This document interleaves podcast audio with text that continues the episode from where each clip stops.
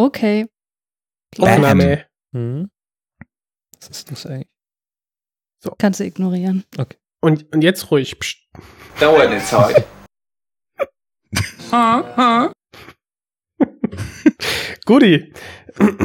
ja, also ich habe den Film ja gestern noch geguckt, ne? Und äh, muss wieder sagen, das wird interessant heute. Ja, wir haben den auch gestern geguckt. Ich Ja. bin jetzt ein bisschen äh, irritiert, weil ich dachte, jetzt fangen wir an mit dem Vorgeplänkel. Du willst jetzt richtig schon einsteigen, ja? Das will Ach, er nicht. Gut. Und auch wenn er das wollte, dann will er das trotzdem nicht. Nein. Ähm, ja, ich, wir können ja über alles reden. Ne? Also ich meine, die Sendung, die soll zwar zu Nightcrawler sein, aber ihr wisst ja, was das im Extremfall bedeuten kann.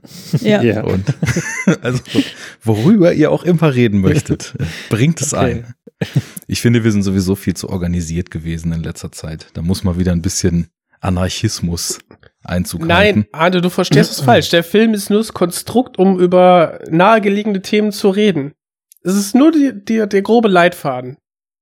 Komm, leck mich doch am Arsch, Mensch! Bin ich kaputt. Kein Bock mehr hier. Mein Soundboard ist ein bisschen leise, oder? Ja, mach das Mhm. mal ein bisschen. Also kannst du das lauter machen? Oder müssen wir hier? Nee. Ja, ich habe das jetzt hier so ein bisschen seltsam gekoppelt. Ich muss mal schauen, ob ich jetzt hier den AUX-Kanal lauter schieben muss. Könnte sein. Probieren wir es nochmal. Komm, leck mich doch am Arsch, Mensch! Ja, ist besser. Hm, ja. Nur für dich. Und auch wenn es zu leise ist, Jens, dann ist das. Egal. Egal.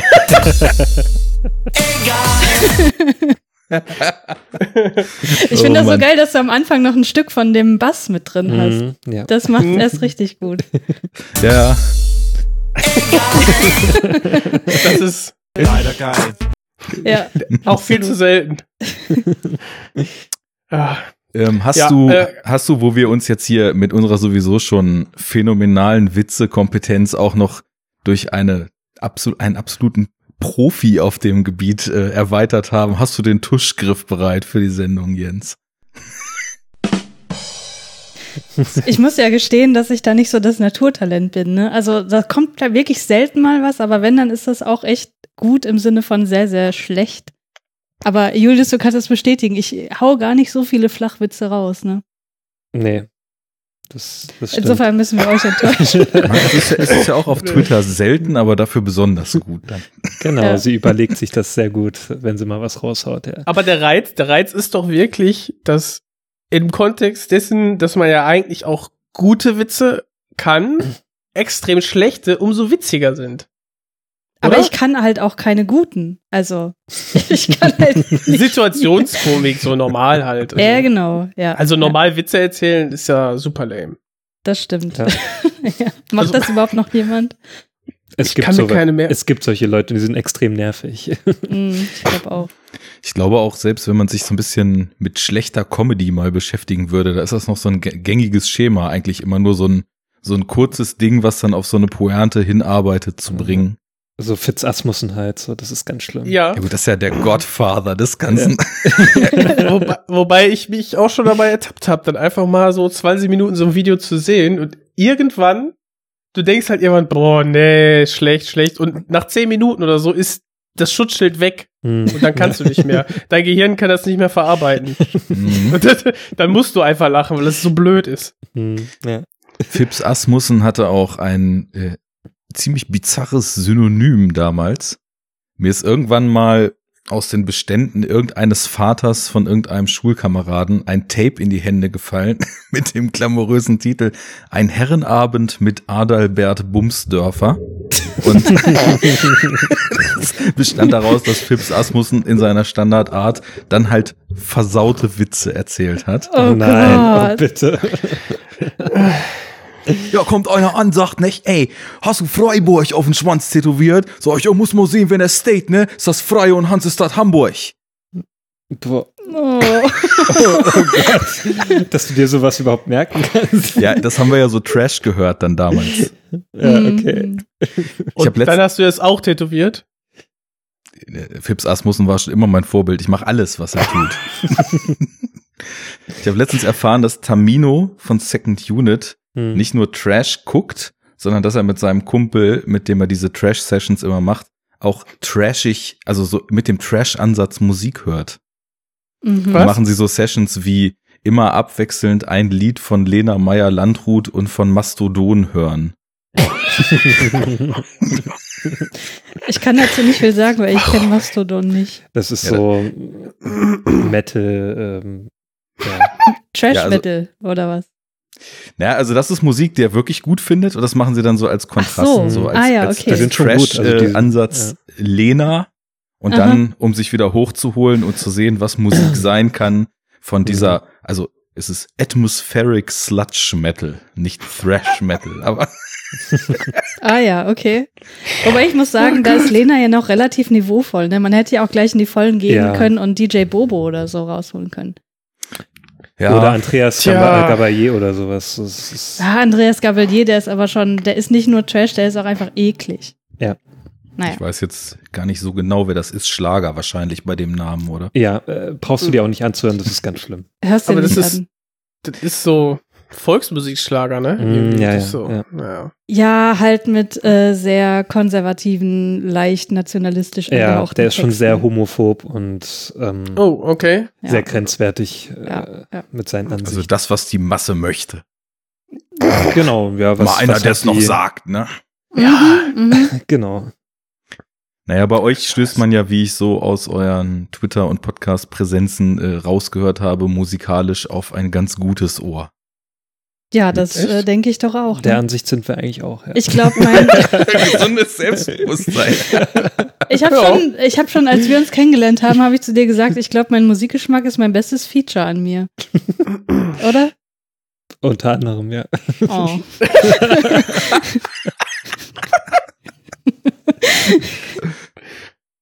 Ja, aber was, was soll man noch sagen, ne? Ich meine, wenn es solche Menschen wie Tom York oder solche Bands wie die guten alten Sigurs gibt, Mhm. dann muss man die eben auch hören. Mhm. Sowieso bei, bei äh, Sigur, Ross oder Ros? Ich lese den. Namen immer nur. Ähm, Sigur Ross, ne? Ross. Ross? Ja, Ross, Naja. würde ich sagen. Äh, die kommen ja auch aus Island, ne? Das ist, glaube ich, sowieso Genau. ein ganz gutes, ganz gutes Gebiet, um irgendwie kreativ zu werden und um irgendwie geile Melancholie und so in Musik reinzukriegen. Ja, total.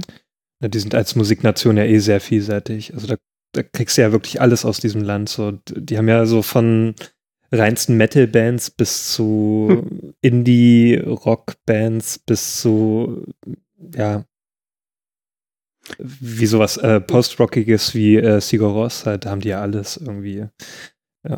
Ich Und kam mal wegen, wegen Björk drauf, die Hm, natürlich ja. auch total eine Sache für sich ist. Da war ich mal auf einem Konzert. Ich glaube, das war eins der schönsten und krassesten Musikerlebnisse, die ich so hatte. In der Zitadelle Spandau. Ja, da waren, wir auch. Da waren, äh, welches Jahr? welches Jahr waren wir da? 2016 oder so war das, ne? ja. ja. genau, da, da, warst waren du wir dann auch, dort. Ja, ach, geil. Wo standest du denn ungefähr? Hattest du einen guten Platz? Mm, ging so. Also wir haben halt die ganze Zeit, wir waren relativ früh da und haben die ganze Zeit auf diesem supergeilen Gelände rumgechillt. Hm. Mhm. Und irgendwann dann ähm, gemerkt, dass es so äh, langsam mit Musik losgeht. Dann haben ja vorher, ich glaube, Arca hat ja noch äh, Opening gemacht und ähm, wie hieß denn der andere Knilch noch, der diesen mega abstrakten Electronica-Sound noch gespielt hat? Das weiß ich nicht mehr. Ich weiß nur, dass wir das nicht so gut fanden, irgendwie. Hm. Also ich fand's großartig, weil ich ja Okay. auch so völlig verdrehter elektronischer Musik extrem Mhm. zugeneigt bin. Ähm, und als es dann so richtig losging, haben wir gemerkt, wir haben irgendwie ein bisschen zu lang gechillt. Ähm, Hm. Weil, jetzt weiß ich nämlich auch wieder, so ein Stück von dem Set von Arca gefiel mir und uns beiden auch nicht so, weil das sehr stampfig wurde zwischendurch und Hm. fast schon so ein Hausset war irgendwie. Ähm, Lotik hieß der erste, der aufgelegt hat. Der macht auch so total krassen Hm. weirden Sound. Und dann standen wir so Mitte rechts, sag ich mal. Ähm, also nicht so richtig weit vorne. Mhm, Mitte, okay. rechts, okay. Wir standen eher links. Also, Wir standen links neben den Mhm. Würstchenbuden und Ja, neben wir rechts uns, neben den Würstchenbuden. neben uns stand aber noch Olaf Arnalds. Der hat also auch nicht viel Das ist auch ein gesehen. isländischer Musiker. Und ja, auch brillant. Ähm, Ja. Ja, also klar, sehen ist ja tatsächlich bei Björk dann was gewesen, was sich auch gelohnt hat, so mit der Bühnenshow und mit den Kostümen und so. Also ich war auf jeden Fall so nah dran, dass beim Mutual Core ähm, schon irgendwie das Shirt noch geflattert hat, als dann so Ja. die, die besser eingesetzt haben. Das war schon ganz schön geil. Also da Mhm. waren zwischendurch, hatte ich da echt Tränen in den Augen, weil das so krass war einfach. Ja, die Setlist war halt auch so geil, ne? Ich habe mich so geärgert, dass wir so wenig gesehen haben, weil wir halt Mhm. relativ spät gekommen sind und äh, es war ja auch super heiß an dem Tag. Insofern Mhm. waren wir eigentlich auch ganz froh, dass wir nicht die ganze Zeit dort in der Sonne sitzen mussten. Aber dafür haben wir halt nicht so viel gesehen und das war halt echt schade, weil echt die Setlist, die war to die for. Ja, Mhm. ja, wirklich. Ah, So ein absolutes Best-of irgendwie. ja, total. Und ich finde auch das Album, äh, das war ja wohl Nikura, was Mhm. vorher gerade rausgekommen ist, ne? Das war Ja. auch, also ich, ich glaube für mich mit Vespertine das Beste, was er überhaupt gemacht hat. Mhm, sehe ich genauso. Siehste, wir sind hier Ja. auf der, auf einer Ebene. Das ist doch schon mal alles perfekt. Dementsprechend waren natürlich auch die aktuellen Songs richtig gut. Mhm. Ja, schön. Und jetzt geht die Sonne unter. Und wir schweben hier und überlegen uns, wie schön das damals in Berlin war. Und widmen uns gleich doch auch so positiven menschlichen Gefühlen Oh ja. und so einem warmen Miteinander. Menschen, die sich gegenseitig etwas gönnen. Menschen, die miteinander, einfach weil sie sich mögen, eine Geschäftsbeziehung eingehen. die sich aus freien Stücken miteinander vergnügen. ja, ist schon stark. Wie sieht's aus? Legen wir los? Ja. ja. Ich, ich, ich kann zu der Musik nicht viel sagen. Was hörst du denn so? ja, also alles Mögliche ist halt irgendwie immer so die, die schlimme Antwort. Ne? Oh Aber- ja. ja, allerdings. Genau, also, Querbeet. ich, also ich, Das, was im Radio ja, läuft. das, was im Radio läuft, ist die Ja, schlimmste das- Antwort, das- die man drauf geben kann. genau das eben gerade nicht. Also kommt so, aber im Prinzip Rock, Alternative, irgendwie Metal auch, also alles, was irgendwie gitarrenmäßig zu tun hat oder so, ist alles erstmal gut. Aber ich mag auch Klassik, also richtig groß komponierte Stücke gefallen mir auch richtig gut. Äh, ja, schwer. Aber ich höre gerade wirklich in den letzten zwei Jahren habe ich so wenig Musik gehört und dafür so viel mehr Podcasts. Das ist ähm, ja immer mehr und immer weniger auf der anderen Seite geworden. Also Mhm. ich bin voll nicht mehr aktuell. Ich habe keine Ahnung, was irgendwie gerade noch so abgeht, außer jetzt äh, ja, der Name fehlt mir jetzt auch schon wieder. Ähm, hier, die jetzt den neuen Bond-Song gemacht hat, die, die, Ach so, ja. die junge Billie Dame. Eilish. B- Billie Eilish, genau. Ähm, ja, kann man hören, so, aber es ist halt halt auch schon wieder sehr, sehr, also geht schon wieder in Richtung Mainstream, ne? Keine Ahnung. Ich hab, bin ja echt ein unbeschriebenes Blatt. Also da war ich schon dankbar, als Arne mir dann hier sowas gegeben hat, wie hier wie Dark Sky oder sowas. Und Hm. ja, was ist das? Äh, bisschen Psychedelic Elektro.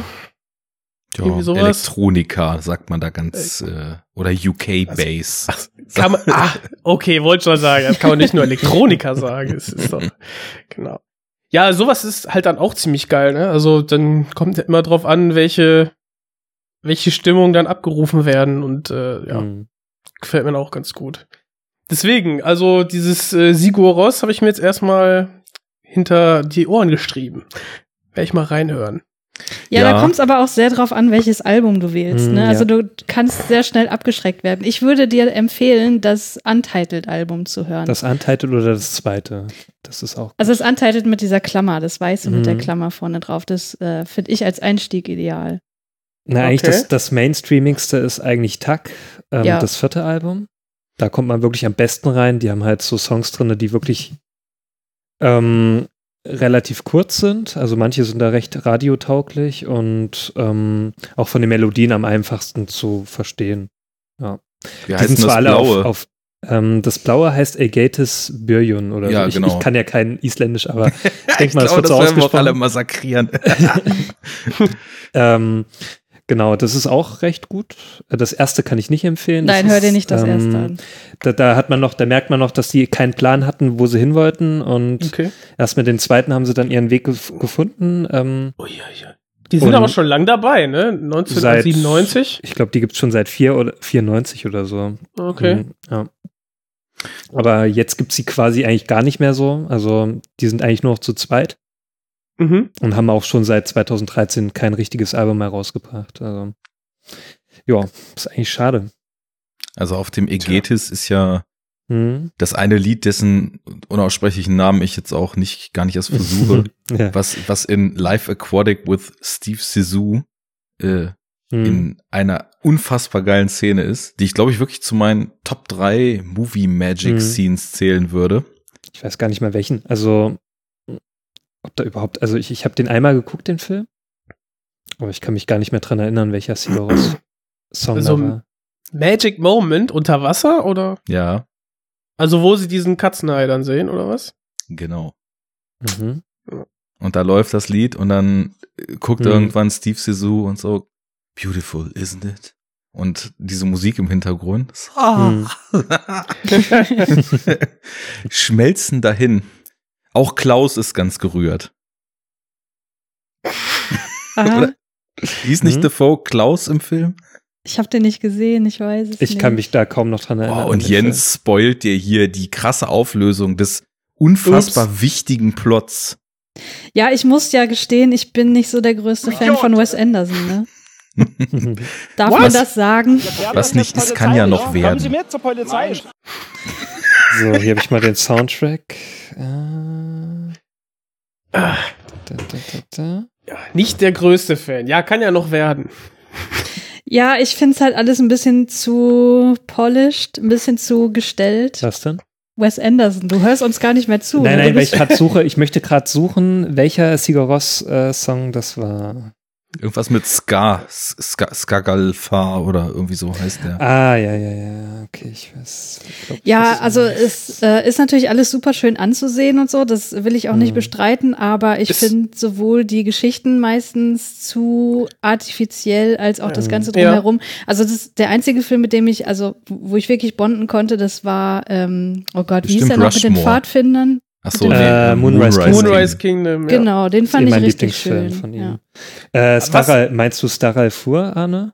Ja, das kann gut sein. Das ist der dritte Song von dem Album, den finde ich auch sehr gut. Oder es gibt noch Sven G. Enklar. Das Nee, nee. Der ist bei Vanilla Sky der recht bekannt worden. ist. Der ist Ähm, aber auch sehr schön. Ja. Ansonsten, Ja. ja, ich glaube, Ja, scheint ja die ganze Welt irgendwie zu kennen, ne? Irgendwie auch, wir haben was beigesteuert zu Game of Thrones und so ein Kram. Also ja. Hm. wieder mal an mir vorbeigewandert. ja, aber wie, wie stehst, wie stehst du oder ihr zu, weiß nicht, Augsburger Puppenkiste? Wie kommst du Weil- jetzt? Ach so. Weil ich finde, der, Wes Anderson, kurz dazu, Das es ist, so ein bisschen, es ist so ein bisschen Next Level Puppentheater. Hm. Ja. ja, das Gerade, stimmt, gerade, das stimmt. gerade das ja. spätere Werk. Und wenn man dann noch sieht, ähm, Hm. hier, das war ja auch so ein, war das nicht so ein Passion Project hier, der, die Fantastic Mr. Fox und danach Mhm. ja nochmal Ja. Isle of Dogs. Also das mit Puppen, das ist ja auch so sein Ding. Und mit dem Hintergrund guckt man sich jetzt vielleicht dann nochmal Grand Budapest Hotel an. Das ist ja wirklich ein riesen Puppenhaus. Hm. Klar. Ne? Ich finde, das Und, ist so äh, Puppentheater mit so einer, mit Ja. so einer Geekigkeit noch mit drin. Ja, ja. Irgendwer hat mal geschrieben in irgendeinem Online-Netzwerk, wo ich unterwegs war, verfilmte Yps-Hefte.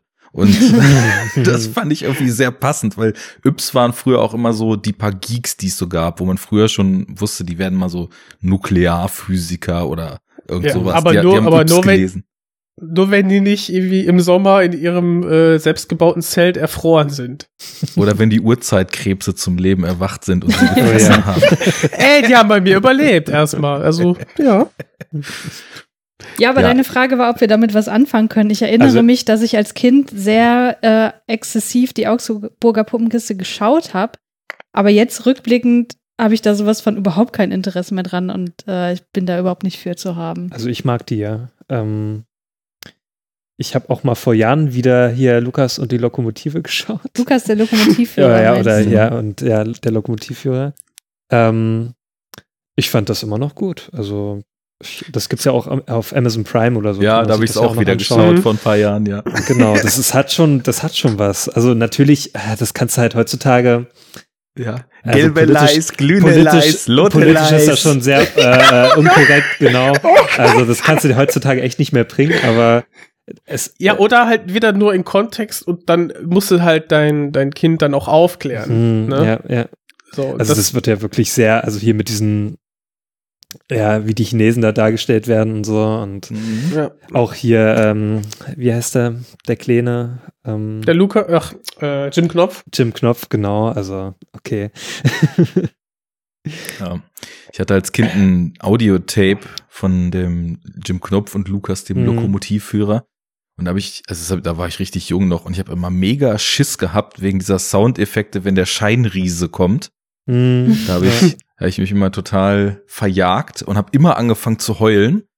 Aber ich wollte es immer wieder hören. Das hat vielleicht schon so ein bisschen meine Faszination für Horrorfilme und sowas so weggenommen. Ja. Es nicht aushalten können, aber immer wieder wollen. Hm, Ja. ja. Ist ja sowieso die spannende Frage. Warum guckt man eigentlich Horrorfilme? Warum gibt man sich dem So eigentlich hin? blöd kann keiner sein. Ehrlich. Ja, das ist, das ist eigentlich interessant, ja. Also ich frage mich das auch oft. Und dann denke ich mir immer so danach, warum hast du dir das angetan? Also Aber früher war das ja viel, viel schlimmer so. Da habe ich mir dann immer so, nachdem ich das angeschaut habe und einschlafen musste, dachte ich mir, ja, scheiße, warum hast du dir das angetan? Das, das war total unnötig. Ähm, jetzt habe ich gefühlt jeden Horrorfilm gesehen, den man sehen musste. Und Ja, ich kann euch das Ja, wissenschaftlich das- erklären. okay, Ähm, sagt euch das Yerkes Dodson Law etwas? Ich Nein. nehme an nicht. Nein. Dieses Gesetz besagt, dass der Mensch eine, ein mittleres Anspannungsniveau als am angenehmsten empfindet. Das heißt, wenn zu wenig Anspannung da ist, langweilt er sich und wenn zu hohe Hm. Anspannung da ist, ist es auch zu viel. Das heißt, Horrorfilme können, glaube ich, ein mittleres Anspannungsniveau ganz gut aufrechterhalten. mhm. Und deswegen Mhm. würde ich annehmen, dass äh, Menschen deswegen auch Horrorfilme gucken. Mhm. Ja, ein bisschen Thrill braucht man, ne? Das ist Ja. auch Genau. so, auch so mit dem, warum gehen Leute auf ähm, Achterbahnen und Ja. Ja, aufs genau. unsägliche Freefall Tower. Ja. Ja, den hasse ich. keine- ich hasse Free Wo, wo Ich mich keine zehn Freefall Pferde drauf kriegen. Ich hasse es einfach nur so, so sehr. Ich werde ja mal von Christiane, äh, wenn wir in Freizeitpark sind, werde ich mal so dazu genötigt. Und das letzte Mal, da konnte ich mich kaum auf dem Bein halten, als ich dann unten war. Ich musste mich da erstmal hinsetzen, weil ich, ich war so voller Adrenalin. Ich so wollte gleich schlimm. nochmal. Ich gehe da einfach nicht drauf. Ich, ich lasse dann einfach gleich. Generell keine Fahrgeschäfte, Jens, oder? Doch, doch, also können wir gerne machen, so nach dem Motto, ja, ich gehe mit. Ähm, ich habe dann auch meinen Spaß, aber ich finde das nicht so. Also wenn, wenn der Park leer ist, ja, und man irgendwie nicht anstehen braucht oder irgendwie sowas, okay, dann ist cool. Dann kann man auch Mhm. ein paar mehr Runden drehen und so und dann kann man es auch besser irgendwie dosieren, nicht, dass einem dann irgendwie schlecht wird oder sowas. Aber was ich am einfach nervig finde, ist dann wirklich das stundenlange Anstehen. Hm. Mhm, ja. Und für diesen zwei, drei Minuten Spaß kaufe ich mir das dann ein mit, äh, weiß ich nicht, vorher eine Stunde irgendwie Wartezeit. Das ist mir, ich habe da keinen Spaß dran. Hm. Du musst es halt zeitlich gut abpassen bei Freizeitparks. Ich war da mal äh, mit einer Freundin so im Oktober, da war das dann auch in der Woche noch. Also irgendwie hat man da Mhm. beide frei gehabt. Und da konnte man halt in der Woche hin. Zum Heidepark sind wir dann. Und da war fast keiner da. Also wir, wir konnten wirklich ständig, also wir waren dann so, so drei, vier Mal nacheinander in der Achterbahn. Wir sind ausgestiegen, gleich wieder angestanden und gleich wieder Ja. rein und gleich wieder los. Und das war so geil. Also das, Ja, das, war ist schon das wieder dann cool, dann, ne? das war das Beste, was ich je erlebt habe im Freizeitpark. Do doppelt guter Effekt. Ja. Zum einen musst du nur kurz warten, wenn überhaupt. Und wenn du wartest, zerläufst und backst du halt auch nicht, sondern hast halt einfach normale Temperaturen, wenn du dann so später im Mhm. Jahr da bist. ja. Ist ja dann auch immer so geil. Dann haben sie deine so Unterstellhäuser, aber weil es halt so voll ist im Sommer, stehst du halt schon irgendwie eine halbe Stunde noch voll in der Sonne, bevor du in dem Ding überhaupt angekommen bist. Hm. Ja. Und dann brauchst du schon vor dem Ride, äh, brauchst dann deine, weiß ich nicht, Magentabletten oder so. Nehmen ja auch Leute mit. Ich habe übrigens gerade gemerkt, ähm, ich glaube, mein, der Bereich in meinem Hirn, der für Namen zuständig ist, ist wirklich ernsthaft kaputt. Also es ist nicht so wie bei anderen Leuten, dass sie einen Namen einmal nachfragen müssen, sondern ich meine, ich, ich weiß ja nun schon ganz lange, wie er heißt und ich habe gerade Ich verstehe äh, die ganze Fragerei nicht. Wir sind super happy. ich Dass wollte gerade was seid, aufschreiben und hab, an, hab, hab Juliane geschrieben. Also okay, wir machen jetzt Podcast mit Juliano und Christus, ne? Ah, Also Okay. falls ich dich nachher Juliano und dich Christus nenne, mein Hirn ist kaputt, daran liegt es. Aber ich werde mein Bestes geben. aber kann die Alles Gäste auch selber vorstellen lassen, oder? Sich selber. Ja, sowieso, wir sind ja noch nicht mal drin, also von daher, Eben. ne? Ja. Hm. Wir brauchen, wir, man muss ja Zeit mitbringen. Wir, wir haben was aufzuholen. Das ist jetzt noch nicht veröffentlicht, weil der stimmt, ja. Ostern ist ja erst bald. Aber O Ostern. Nein, oh, oh, we Stern. Mhm. Ostern. Naja, Oh, Easter. sei es drum, wie man auch immer nur dieses verkrepelte Hashtag nennt. Und wir wollten eigentlich, was auch der Grund war, wa- Hashtags, das können wir. warum du dachtest, ich habe in die falsche Gruppe geschrieben. Wir wollten eigentlich am Sonntag zu Spiel mir das Lied vom Tod zu viert eine epische Sendung aufnehmen. Naja, wie das mit den zwei anderen Knallköppen, ich hoffe, sie hören zu, um diese Formulierung mitzukriegen, so ist, passte das natürlich alles wieder nicht und dann sind wir auf für eine Handvoll Dollar äh, umgestiegen und wir haben unter zwei Stunden aufgenommen. Wow. Was? Mhm. Ich bin schockiert. Es ist uns auch ein bisschen peinlich. ja, das sollte euch auch Hat er echt peinlich nicht sein. viel zu, zu reden gehabt. Liefert der Film so wenig Material zum Reden? Nö, eigentlich nicht, ne? Ich hatte Also, so wenig Zeit. Weil Jens war zu spät, Jens hat seinen Sound nicht zum Laufen gekriegt, Jens kam nicht in der Pötte.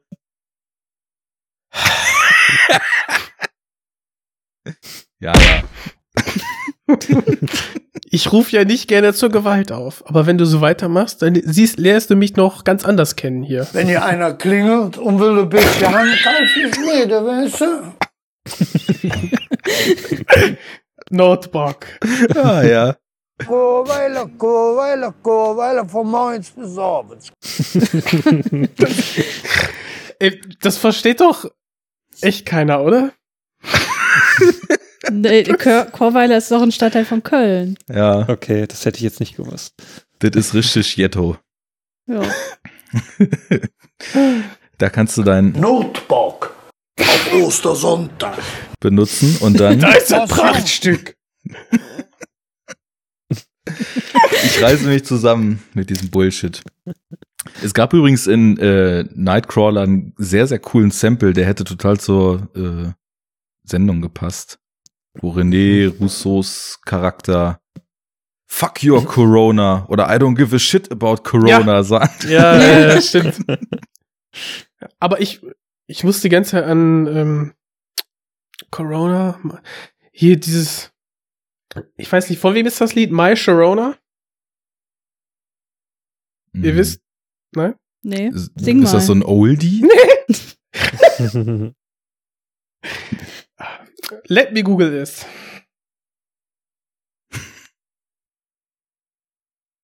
Na? Komm, halt deine Schnauze, damit du hörst, was ich jetzt sage.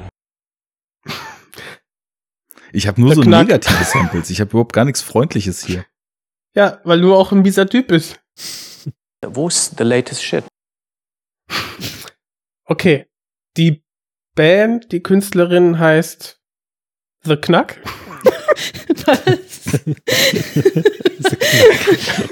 So hieß doch ein Spiel, was du mal gespielt hast. Hieß ja auch Knack.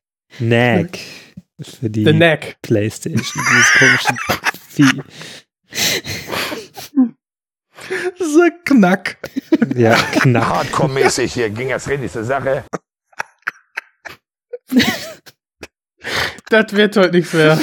Hasta la vista, baby. Meine Brille beschlägt wieder sehr gut. Bist du Egal, eine Sauna, mein Jung? Ja. Will ja nicht krank werden, ne? Ja. Ja. Na gut, wir haben noch genug zu besprechen. Rolles. Rolles. Rolle es. Rollen wir das Intro. Äh, da. Ist so ganz klein geschrieben hier. Kann kein Schwein lesen.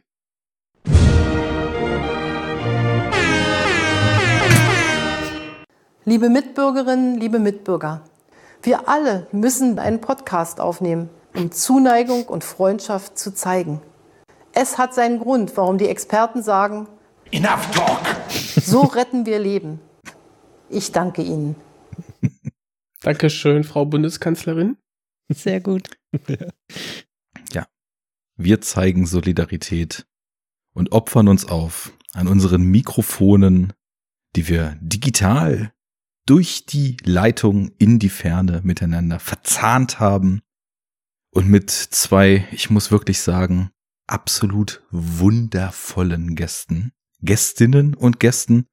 Wie macht man das bei einer äh, Mehrzahl, die, was das Geschlecht betrifft, gesplittet ist? Du kannst einfach GästInnen sagen. Da ist alles abgedeckt. Okay. Ja, mit einem großen I. Mhm. Oder Gender So ausgesprochen. Ja. Oder man kann auch so ein machen, oder? Am Wortende. Das kannst Was? du bestimmt mit, machen. mit zwei wundervollen Gästen. Und sie sprechen schon. Wer seid ihr? Bitte stellt euch vor. Oh. Ja, wir sind Christian und Julius von Brainflix und Mhm. diversen anderen Podcast-Projekten. Möchtest du vielleicht vorstellen, was wir sonst noch Also wir haben, ja, wir sind bekannt durch Brainflix, ähm, aber wir haben auch irgendwann randvoll in die Welt gesetzt und unser neuestes Baby heißt Keanu Reloaded. Das finde ich ja auch richtig gut. ja, unser Eskapismus-Podcast, den wir jetzt neu rausgebracht haben. Genau. Den braucht man auch jetzt. Man braucht jetzt Eskapismus. Sitzt ihr auch nur zu Hause momentan? Dürft ihr auch nicht raus? äh, größtenteils, also ja. Ja, also hier in Sachsen sind ja die Ausgangsbeschränkungen noch ein bisschen äh, härter als sonst wo. Ich glaube, in Sachsen und Bayern ist es ja besonders knallhart. Soll Und- sonst schon keiner rein und jetzt auch noch keiner mehr raus. Ja, richtig, ja. Insofern, ähm, man darf nur noch raus, wenn man einen triftigen Grund hat. Ähm, vor einer Woche war die Polizeipräsenz auch noch relativ groß draußen. Jetzt ist es irgendwie schon so ein bisschen abgeflaut, weil Ja. haben die keinen Bock mehr, keine Ahnung. Auf jeden Fall, wenn man rausgeht, sind schon relativ viele Leute draußen, die sich überhaupt nicht daran halten.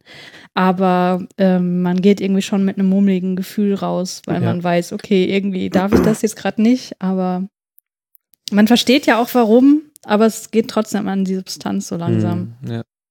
Mhm.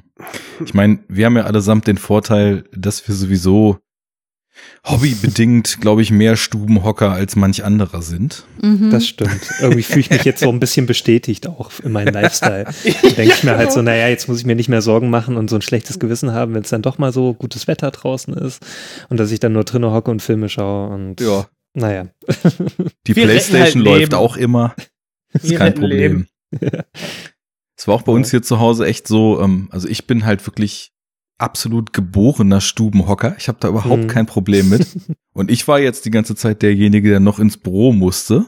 Hm. Und äh, ja, Anike saß hier und äh, ist eigentlich so jemand, die will dann schon öfter mal raus, mal was machen und äh, irgendwie fällt ihr dann auch die Decke auf den Kopf, wenn sie ein bisschen länger drin ist. Ich dachte so, ja, irgendwie ist es auch unfair. Also ich meine, ich könnte völlig problemlos 14 Tage die Wohnung nicht verlassen und würde es wahrscheinlich nicht mal merken und ich muss ins Büro.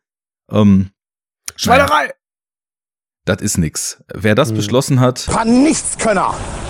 Originale Nichtskönner. Hey, die laufen am Leben vorbei. das sage ich dir. Das ist hier eine Baustelle für Vollidioten. Genauso eine Vollidioten wie diese Norweger sind. Vollidioten. Ja. Ja, wir haben ja zum Glück äh, schon früh die Möglichkeit gehabt, äh, ja, komplett zu Hause zu arbeiten. Also ich glaube, ich bin schon drei Wochen im Homeoffice. Ja, ich auch, aber du sagst zum Glück, so langsam nervt es mich dann Ja, doch, ne? also- weil man halt 24 Stunden aufeinander Genau. hockt. Also am Anfang dachte ich mir, yippie, das ist ja total das Geilste überhaupt so, ne? Ähm, früh aufstehen, so kurz vor, also fünf Minuten vor Dienstbeginn, ja. halt noch so ein, Natürlich bin ich geduscht. ja, also und äh, man kann halt schön ausschlafen jetzt, das ist das Tolle. Und ja, aber irgendwie habe ich jetzt auch so das wie ist Gefühl, denn so deine oder eure Definition von Ausschlafen? Nur mal so Interesse halber. Mh, Also meine biologische Uhr sagt, spätestens um acht bin ich wach. Ja, das ist bei mir ungefähr auch so die Zeit. Und dann muss ich auch meistens so anfangen zu arbeiten. Und Könnt, aber so am Wochenende dann nochmal umdrehen und locker nochmal drei Stunden ratzen geht oder geht nicht? Nee, das geht nicht. Also Nee. das würde wahrscheinlich schon körperlich funktionieren, aber da hätte ich so ein schlechtes Gewissen, weil ich denke, jetzt ist Wochenende, du musst was vom Wochenende haben, du musst jetzt aufstehen. Das stimmt. Ich stehe auch lieber am ist doch, Wochenende. ist doch auch eine total gute Eben. Beschäftigung. Ja, das mache ich dann manchmal noch nachmittags. Nochmal mitnehmen, solange es noch geht. Ja, Ja, auf, auf lange Schlafen habe ich eigentlich eher in der Woche Lust. Äh, am Wochenende denke ich mir dann auch so, da musst du so viel wie möglich mitnehmen. ja genau. Ja. Schlafen statt Ja. arbeiten wäre die beste Alternative. Oh ja, genau. Aber nochmal zum Rausgehen. Ich meine, so zu zweit oder in, in Wohnungsgemeinschaft rausgehen darf man ja Mhm. und auch Sport machen und so. Also ich nehme das jetzt als nicht so schlimm wahr, mit der Ausnahme, dass ich mir jetzt, jetzt irgendwie den ähm, das Außenband angerissen habe und äh, jetzt wirklich nur zu, in der Bude hocke. Hm. Äh, das nervt dann schon, aber mit der Möglichkeit rauszugehen oder jetzt mittlerweile kann ich auch mal in den Garten humpeln, äh, ist es doch wieder ganz angenehm. Hm. Das ist ja das, was ich meine. Also ich glaube, es diverse Leute, die so voll in diesem hippen, ich muss jeden Tag After-Work-Drinks mit meinen Coworkers, nachdem wir unseren Hackerspace verlassen haben und äh, After generell Hour. äh, von, von A nach B ständig am Flitzen sind, sich jeden Tag mit zwei, drei Leuten irgendwo treffen, ständig was trinken gehen, ständig Mhm. essen gehen und so. Da trifft einen das, glaube ich, mehr.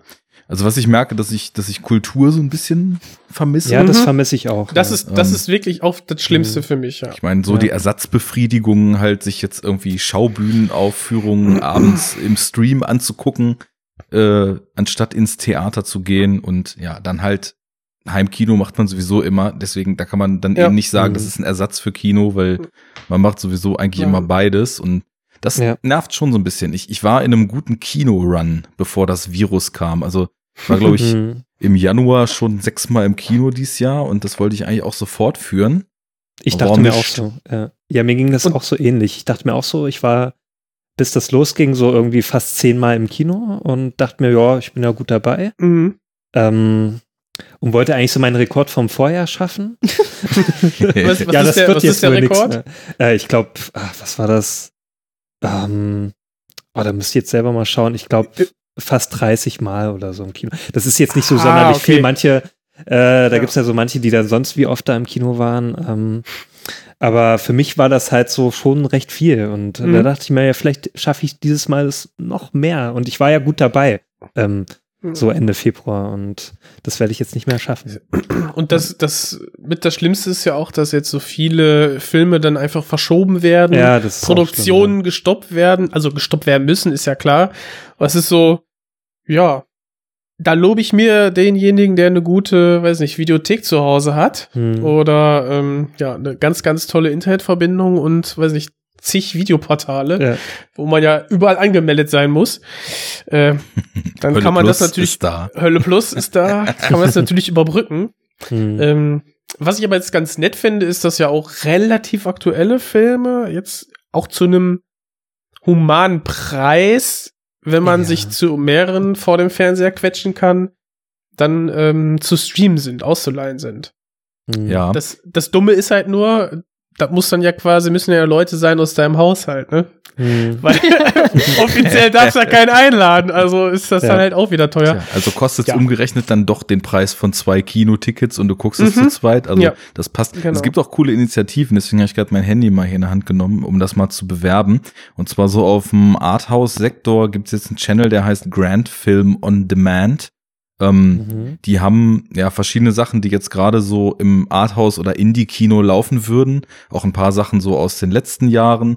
Und die kannst du dann auch ähm, für, für einen Zehner on Demand dir klicken. Und die haben Mhm. tatsächlich eben auch äh, als offizielle Unterstützer sich dargestellt, eben für kleine Indie-Kinos und so. Das hier zum Beispiel meine Lodder Bast aus Hannover ist da auch bei. Was habt ihr denn für coole Kinos in Leipzig? Vielleicht sind die da ja auch bei.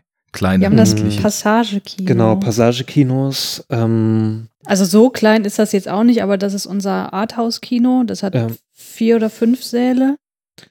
dann Kinobar Prager Frühling. Genau. Ähm, Schaubühne. Schaubühne, äh, Schauburg meinst du? Äh, Schaubühne achso, laufen Schaubühne. Lindenfels, ja, Ja. Das ist auch so ein kleines Kino. Also wir haben schon eine ganz gute Auswahl Ja, hier. es gibt schon viele kleine Kinos. So, ja. Ja, und da, cool. dafür tut's mir halt echt leid. Also wenn ich so dran denke, also nicht, dass die dann halt pleite gehen und dann gibt's halt nur noch das Sinister hier in Leipzig Mhm. oder so. Also hier Mhm. stehen Ähm. bei, äh, sorry, dass ich unterbreche, Sineding Leipzig, das kann ja, ich gut. Cineding, da waren Äh, wir bisher noch nie. Ich, da wollten wir immer mal hin. Ja, da wollten wir hin.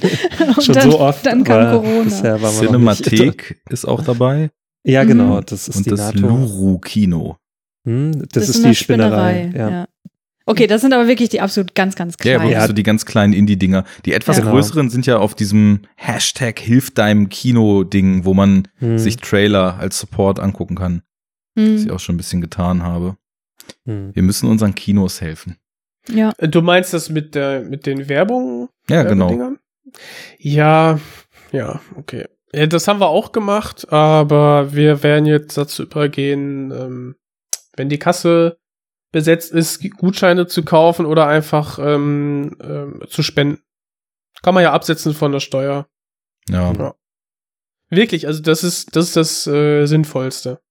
Weil die ganzen kleinen Kinos, die äh, werden nicht reich. Hm. Das So. sowieso nicht. Dann Und ist bestimmt sowieso nicht, alles auf Kante genäht. Bestimmt nicht durch ein Drittel Cent, den sie pro abgespielten Trailer irgendwo zugeschoben bekommen oder so.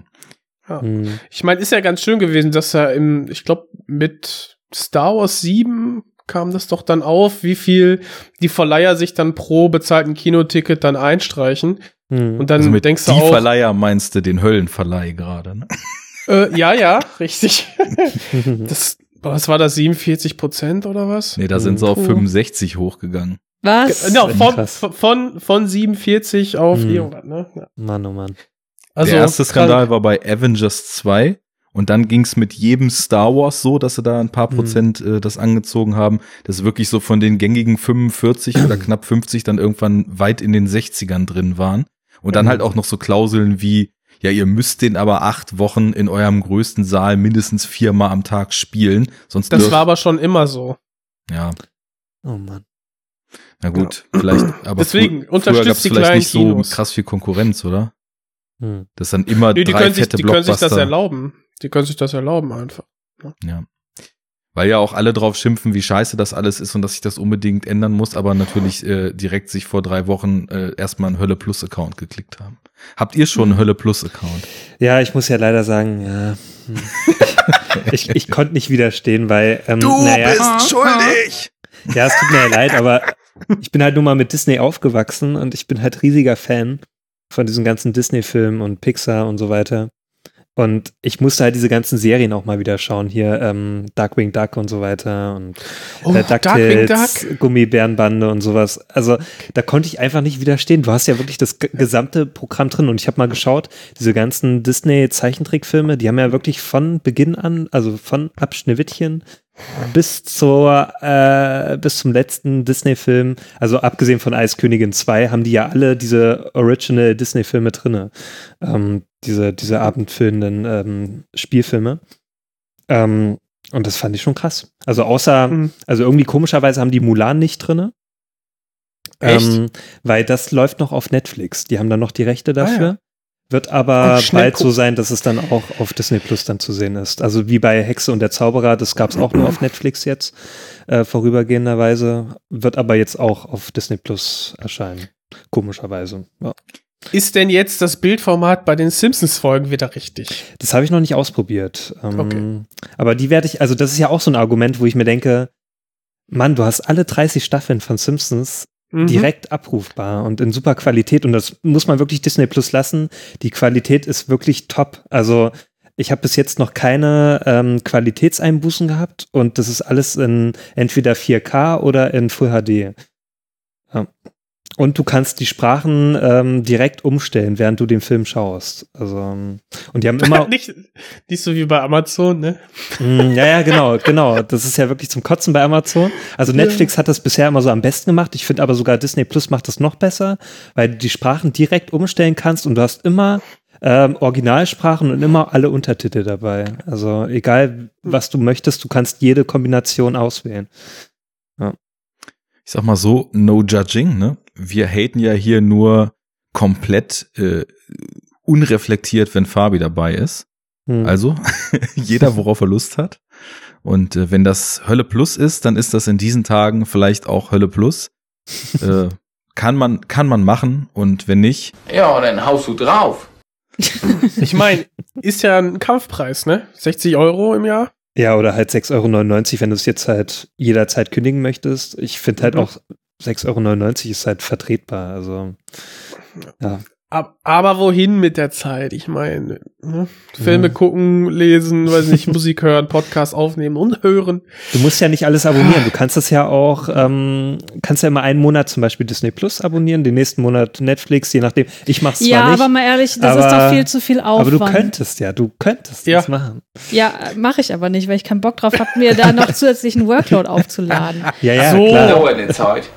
Ja, dann ist, ja, aber du könntest es rein theoretisch machen, aber ja, ich mache es aber nicht. Ja, du Ihr machst hättet es nicht. mitbekommen sollen, wie Julius hier zu Hause bei mir äh, Disney Plus hat versucht, schmackhaft zu machen. So. Ne, wenn ich dann ausgezogen bin, dann kannst du auch Disney Plus mitbenutzen. Ich so, nein, ich gucke das nur wegen Mandalorian. Ich brauche das nicht. Das hat er das Das bis heute ja. nicht verstanden. das verstehe ich auch immer nicht, warum viele immer so sagen, ja, hier wegen Mandalorian, nur deswegen sollte man sich Disney Plus oder so. Ich denke mir immer so, Mann, äh, da gibt's doch noch so viele andere Sachen. Hat doch eh schon jeder gesehen. ja, ja. Nee, das ich ja auch. tatsächlich Jeder nicht. war dann schon in Holland oder so, mal kurz. In Holland. Genau. ich bin auch trotz finde ich auch Corona Holland, wieder, wieder was? Holland ist international nur ein unterwegs. Klick.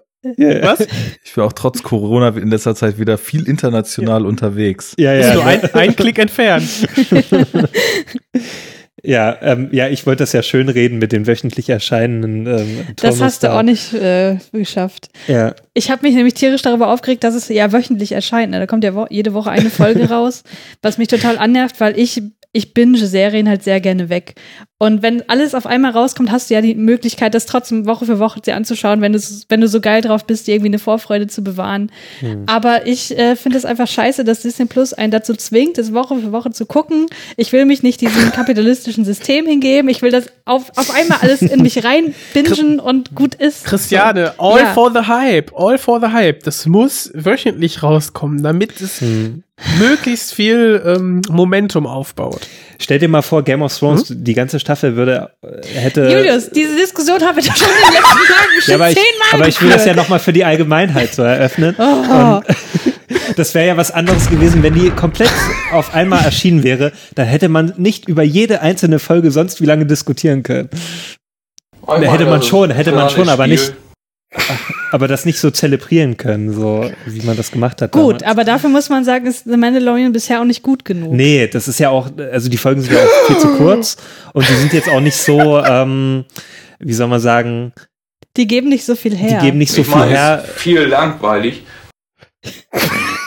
weil du hast ja alles nur aus der Perspektive von diesem Mandalorian. Also das ist, ja, gucken wir mal. Ja, gut. Aber du hast halt mal irgendwie ein bisschen was in der Star Wars Welt ohne Laserschwert. Das ist Mhm. halt, muss da das Geilste sein von der Welt jetzt. Ich finde das ja auch nicht schlecht, ne? aber es fesselt Das mich ist es. Es ist so nicht sehr. schlecht. hm. Ja. Ne? Jo. Ja, also Ja, ihr werdet so da ist schon das. euren Weg finden. Und ich denke mir A mal, few moments later. es ist schon interessant, wie faul man geworden ist. Jetzt, ne, no disrespect, aber wenn man so sagt, naja, ich könnte ja den einen Monat den Streaming-Dienst nehmen und den nächsten Monat den. Und dann sagt man so, ja, ist viel zu viel Aufwand, das will ich alles nicht, das muss durchlaufen. Ich kenne das ja selber, aber das ist Aber- schon echt irgendwie krass, weil, also früher gab es ja so voll die krassen Hürden, so eine laufenden Verträge immer zu kündigen und so. Mhm. Heute Ja, ist ja, du gehst in deinen Account, klickst Cancel, ist gecancelt. Gehst in anderen, klickst, äh, Äh, äh, weiß nicht, Account reaktivieren, ist reaktiviert. so, noch also, nicht, noch nicht überall. Also ich habe es erlebt. Ich habe mal Maxdome äh, mir einen Monat äh, gebucht, weil es da irgendeinen Film gab, den ich schauen wollte. Und Maxdome ist wirklich, also das ist wirklich kompletter Scheiß. Also du musst dann wirklich dann noch so eine, eine richtige klassische E-Mail hinschreiben. Und da dachte ich mir auch schon so, oh nee, ey, das kann ja wohl nicht wahr sein. Das war für mich schon so eine Hürde, wo ich mir dachte, oh nee. Ich, muss will hier jetzt, raus. Ich muss da jetzt einen Text aufsetzen und da was hinschreiben. schreiben. Was Ich ist glaube, das? darauf, Wie geht darauf das? hoffen die, ja, ja, ich, da, ich, ich glaube, darauf hoffen die, dass dann die Kunden sich so sagen, Ja, ah nee, klar. komm, Ja, klar. Dann, dann behalte ich jetzt die Scheiße. Ja, User-Friendliness ist gerade so bei dem Canceln eines Accounts jetzt Mhm. nicht unbedingt gängig, das stimmt schon. Die Hürde soll Ja. ein bisschen höher sein. Nichts ist so kacke wie Sky Ticket. Also, Oh ja. Hm. das geht wirklich gar nicht. Generell oder die, das zu kündigen? Ne, generell. Also das, da hast du das Gefühl, die Leute wollen eigentlich eher verhindern, dass es nutzt mit, mit Mhm. ihrer, mit ihrer technischen Aufstellung da. Oh ja. Naja, das kommt jetzt demnächst auch mal ein bisschen wieder auf mich zu.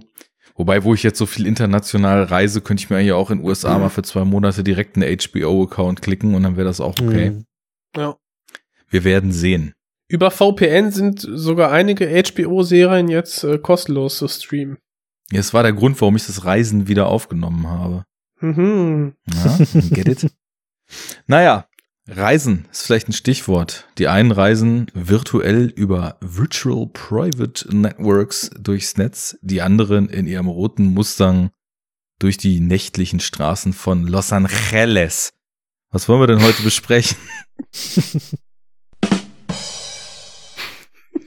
Ja, wir wollen Nightcrawler besprechen. Mache ich jetzt hier die Moderation?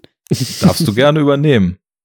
Wir haben Nightcrawler geguckt von Dan Gilroy, nämlich gestern. Ihr habt das auch gestern geschaut, ne? Ich habe es sogar heute ich hab- geschaut. Ich hab so. gestern Das ist noch geschaut. ganz frisch. Ja. Bei mir hat das anders nicht zwischengepasst. Ich hatte den ja auch vorher schon mal gesehen. Es war jetzt so ein Mhm. Auffrischen, was ich glücklicherweise getan habe, weil das wäre jetzt wirklich zu lang her gewesen und ja, Mhm. Podcast machen, ohne den Film noch mal vorher zu sehen, geht sowieso Mhm. nicht sehr gut. Nicht. Das Wir kannten stimmt. den alle schon vorher, ja. ja, Ja, wir haben den Mhm. sogar äh, gestern Ge- zum dritten Mal zum geschaut. dritten Mal haben wir ne? den ja. geguckt, genau. Mhm. Cool. Ähm, ich weiß gar nicht mehr, ob der Vorschlag von euch vor über einem Jahr kam, als wir gesagt haben, lass uns doch mal gemeinsam was bei uns machen. Ich glaube Ich schon. glaube tatsächlich schon, ja. Mhm. Dann erzähl doch mal oder erzählt doch mal, warum. Was hat dich oder euch bewogen? Also, ich glaube, ich habe den vorgeschlagen, A, weil es natürlich ein richtig geiler Film ist und B, weil wir in Brainflix ja immer versuchen, die Filmbesprechung mit Wissenschaftskommunikation zu verbinden. Und da wir ja schon eine Folge über Psychopathie gemacht haben, dachte ich, ja gut, da muss man das anhand dieses Films nicht nochmal durchkauen. Deswegen wäre das doch was Cooles, um in einem anderen Podcast darüber zu sprechen. Und wir sind die Nutznießer, weil du natürlich mit den Ausführungen die Qualität unseres Formats um mehrere hundert Prozent hochsetzt. 1000 Prozent. Ja. Tsching, jetzt bräuchten wir den Kassensound, Jens. Äh, ja. Da. Leider geil. Ja, gucken wir mal, ne? Ich äh, Mhm. habe hier für Brainflex so ein tolles Notizbuch. Das ist schon die zweite Auflage. Das erste ist schon voll. Und äh, da das unsere allererste Folge war, hatte ich das noch nicht in diesem Notizbuch notiert. Und deswegen habe ich keine Notizen mehr zu der Psychopathie-Folge. Aber ein bisschen was habe ich noch im Kopf und ansonsten gucke ich in meinem Handy nach. Wir spielen dann Insofern. zwischendurch einfach eure erste Folge in ganzer Länge ein. Genau, Ja. das passt. Dann auch. kommen wir auch auf unsere Zeit. Sehr gut. Ja, das wird ein neuer Rekord. Welche Folge war das nochmal mit Psychopathie? American Psycho, unsere ah, ja, Nullnummer. Unsere Nullnummer, ja. Und die so schlecht die ist. man sich nicht anhören sollte, nein. Die ja. man sich definitiv anhören sollte. Da muss ich jetzt mal ganz stark gegen eure Eigenwahrnehmung wettern. Ihr habt, ihr, die habt ihr doch veröffentlicht, oder nicht? Ja, ja, ja, ja, ja. Aber Ja. wir sind da nicht mehr so stolz drauf. Ja, okay. Aber die fand ich auch ganz cool eigentlich. Also. Wie sagte einst Werner Herzog, äh, auch wenn das auf euch jetzt irgendwie nicht passt, aber auch Zwerge haben klein angefangen. Habt ihr den mal gesehen, den Film? Nee. äh, Das welcher ist- Film? Wo hat er das gesagt? Auch, der, der Film heißt auch Zwerge haben klein angefangen von Werner Ach so, Herzog. okay. Nee, haben wir nicht. Das ist auch psychedelisches Weirdo-Kino in absoluter Mhm. Reinform. Ganz großer Sport. naja, also ich äh, würde aus meiner Warte sagen, diese Folge ist durchaus hörbar, denn äh, natürlich jeder Podcast bei den ersten Aufnahmen, äh, jedes Format, man muss sich ja erstmal mit dieser neuen Situation ein bisschen akklimatisieren. Aber Mhm. es war sehr informativ. Und äh, immerhin hat's ja uns anscheinend alle dazu bewogen, euch weiterzuhören. Also so schlecht kann's nicht gewesen sein. Und ähm, Ja, das erstaunt mich immer wieder, dass, dass das so der Fall war bei vielen. Ja, Ja. lang ist's her. Mhm. Mhm. So lang auch nicht. Seid ihr denn stolz auf eure Nullnummer? Oder habt ihr überhaupt, äh, ich weiß gar nicht, habt ihr eine Nullnummer gemacht? Ja, wir haben so ein bisschen sowas wie eine Nullnummer und eine Folge Mhm. eins in eins. Also wir haben Ja. so das, das Nullnummer-Gefasel, was man sonst immer macht, das haben wir dann mal am Anfang uns Mhm. äh, vorgestellt.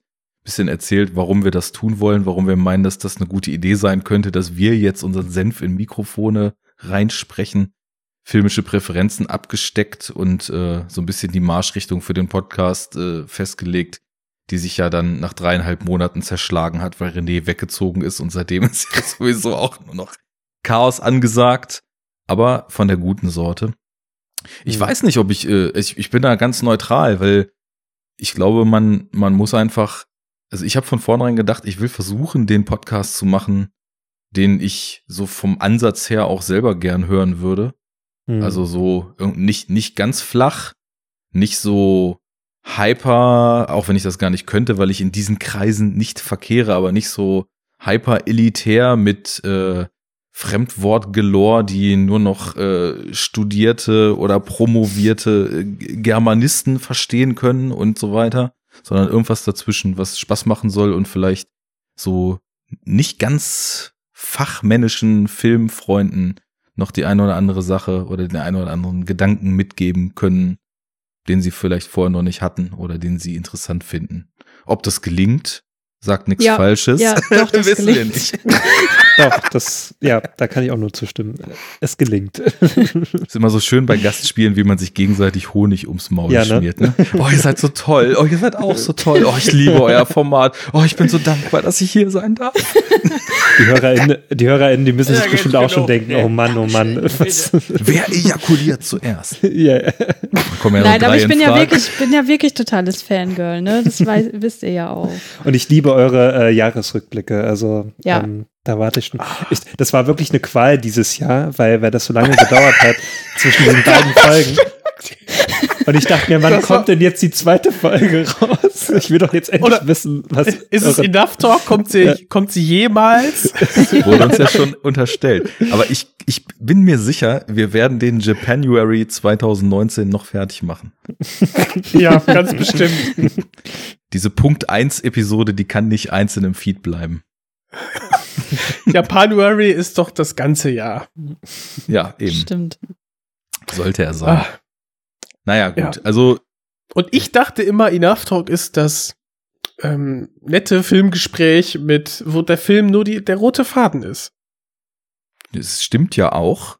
Aber ich glaube, ähm, den roten Faden haben wir in der Vergangenheit vielleicht schon das ein oder andere Mal auch ganz gut als Abzweigung in vielleicht Gefilde, die irgendwie mit dem Film zusammenhängen, aber trotzdem auch ganz spannend sind, genutzt. Immerhin wurde uns ja mal attestiert, äh, wir fangen ohne Plan an und äh, führen tiefsinnige Gespräche über Religion, Gesellschaft und so weiter. Von wem nur? Tja, So muss das sein. Naja, gut, jetzt haben wir uns genug selbst beweihräuchert und gegenseitig Ich finde, kann noch beweihräuchert. weitergehen. Ja, gut. Das Ja, kommt jetzt noch. genug, Das kommt noch. ne? Dankeschön. Bitte. Ich habe es mir gedacht und ich habe es gehofft, dass der Nightcrawler-Pick auch natürlich aufgrund der mit Sicherheit nicht nur äh, für den professionellen Blick spannenden Psychologie unserer Hauptfigur zu tun hat. Und äh, bin schon ganz gespannt, was wir da alles so vielleicht auch gemeinsam rauskitzeln können. oh Ähm, ja. Wollen wir erstmal den Umweg über den äh, Autor und Regisseur des Films Dan Gilroy machen? Hm. Gerne. Das, Schön. Was wisst ihr denn über den guten Herrn? Ich habe zwei Filme von ihm gesehen, nämlich Nightcrawler und den anderen schlechten. Ich glaube, mehr hat er auch noch nicht gemacht. Also so. Nightcrawler war ja sein Debütfilm und äh, der andere schlechte. Velvet der, jetzt, Buzzsaw, der war ja sogar äh, so eine Netflix-exklusive Produktion, ne? War das nicht so? Ja, Ich Oder, oder hat den Netflix nur eingekauft? Ich war mir da jetzt nicht ganz sicher. Ähm, das ist ja immer so gewesen, wenn die so schlecht performt haben, die Filme, hat sie dann Netflix gekauft und der hat aber, der hat davor aber noch hier diesen Roman J. Israel Esquire gemacht. mit Ach, Denzel, tatsächlich? Ne? nee, Die gibt's aktuell auch bei Netflix. ist der echt von Dan Gilroy? Okay. mhm. Ernsthaft? Ja, der hat Hm. drei Filme gemacht.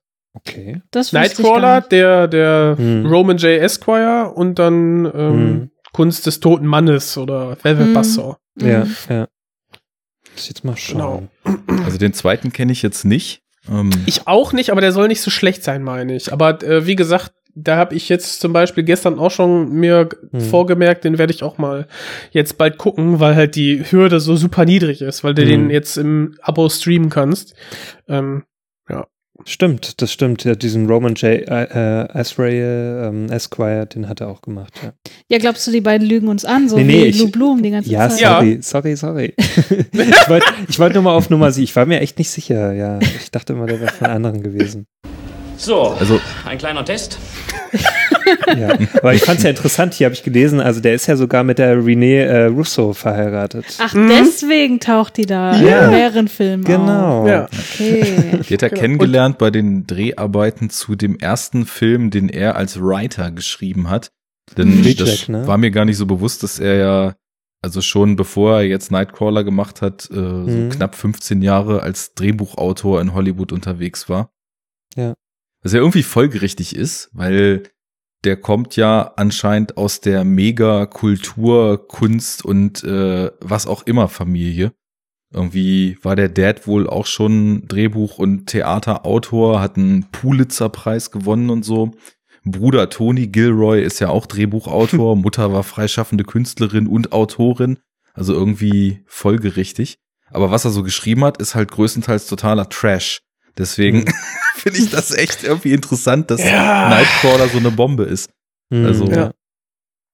ich weiß nicht, ich kenne da jetzt, ist natürlich auch immer Wobei, super. ich finde, also hervorzuheben, finde ich für mich äh, The Fall. den wollte ich da jetzt ausklammern Da aus hat, der Bezeichnung. ja, ne, also da hat er das Screenplay zugeschrieben, wobei ich mich jetzt frage, ja, wie viel Screenplay kannst du denn da schreiben? Also hat er da ja dann wirklich die Landschaften ähm, imaginiert oder äh, wie ist das da bitte abgelaufen? Weil ich meine, mich jetzt zu erinnern, dass die teilweise schön Urlaub gemacht haben und dann wirklich zu den einzelnen Locations gefahren sind und dann irgendwie Hm. dann den Film darum gebaut haben.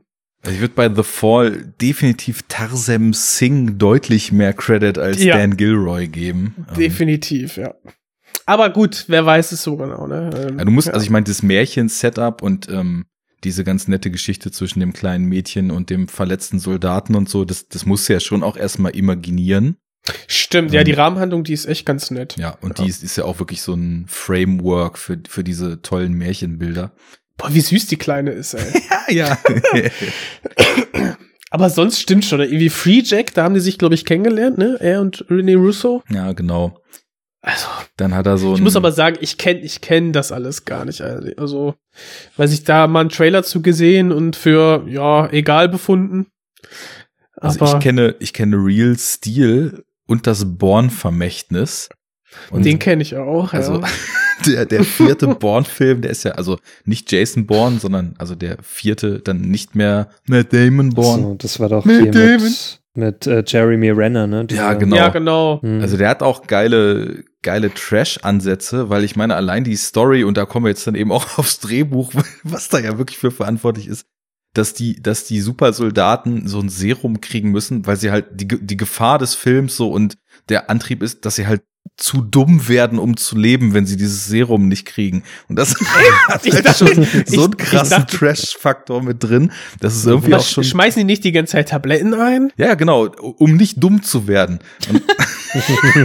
Ich Aber dacht- das ist ich schon dacht- wirklich eine Horrorvorstellung, muss man sagen. Aber ich dachte, die machen das, weil die ähnlich wie bei The Witcher so ein bisschen gentechnisch verändert wurden. ey, Und die spoil mir das Spiel nicht. Ich habe vorgestern angefangen. Echt? ja.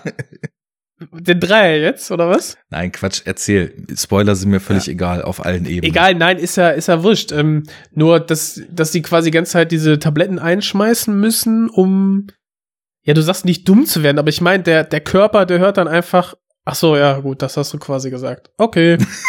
ich glaube, ich brauche meine Tabletten.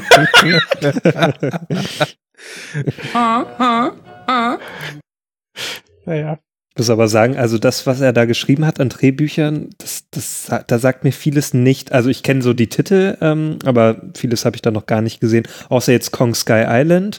War mir auch nicht bekannt, dass er das Ja. auch ähm, das Drehbuch zugeschrieben hat. Also zusammen mit ein paar anderen Leuten. Ja. Aber Ich find- hm, ich find okay, vom ist jetzt Abenteuer auch ist- nicht das perfekte Drehbuch. Ähm, Nee. Sky Island. Ja. Aber Ähm, vom Abenteueraspekt her ist der Film, kann man den mal schauen. Ich fand den Hm. sehr amüsant, irgendwie auf so einer trashigen Art und Weise. Ja, das allerdings. Ähm, hat eigentlich jemand von euch diesen Roman J. Israel geschaut? Nee, Nee. aber der steht auf der Liste jetzt. Hm. Ja, also wer weiß. Ja. Für mich ist es jetzt eben mit den Sachen, die er selbst inszeniert hat, so ein äh, 50-50-Ding. Ein Film ist Mhm. unfassbar Mhm. schlecht und äh, ich glaube, das Ja. da brauchen wir nicht groß drum rumreden. Nightcrawler ist unfassbar gut. Hm. Und ähm, für mich, also auch schwierig, wenn ich so sehe, was er da sonst geschrieben hat, mit, mit dem Born-Vermächtnis, mit Real Steel, was halt wirklich so ein kitschtriefender, absoluter 0815 Hollywood-Film ist, mit Hm. äh, seinem, seinem Debüt, gut, das ist mehr als Jahrzehnte her, wo, also das habe ich auch nicht gesehen, das, diesen Free Jack, ähm, hab nur gesehen, also weiß ich nicht, in, in Kritik und von Publikum zerrissen, irgendwie als, als uninspirierter Abklatsch und, und Best of Robocop, äh, Blade Runner etc. in schlecht äh, What? betitelt. Also, weil das ja auch irgendwie so, so Sci-Fi-Anleihen hat, das Teil. Das sieht für mich alles erstmal irgendwie sehr mediocre aus. Und dann kommt er halt im Regiedebüt mit so einem Ding wie Nightcrawler um die Mhm. Ecke. Das ist schon ja. äh, irgendwie Ja. ungewöhnlich, sage ich mal. Hm. Ja, Hit or Miss. Der gute Mann. Ja. Ähm, vielleicht liegt es daran, dass er Nightcrawler schon echt lange entwickelt hat.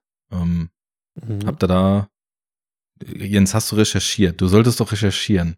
Wir wollten doch besser vorbereitet sein. Pass auf, der hat im Fernsehen hat er ähm, über zwei ähm, Stringer, also diejenigen, die quasi Fernseh-Footage für die ähm, News-Anstalten der 10.000 Spartensender in den USA aufnehmen, äh, quasi dieses Live-Footage.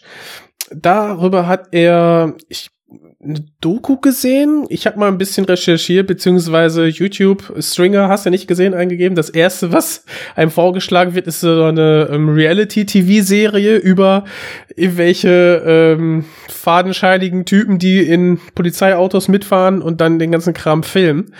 Ähm, könnte sowas gewesen sein. Jedenfalls schien ihn das ähm, sehr bewegt zu haben und da ist dann die Idee geboren, ein ja, ein Drehbuch dazu zu schreiben. Total geil, weil ich nämlich eine völlig andere Geschichte kenne. Ja, Großartig.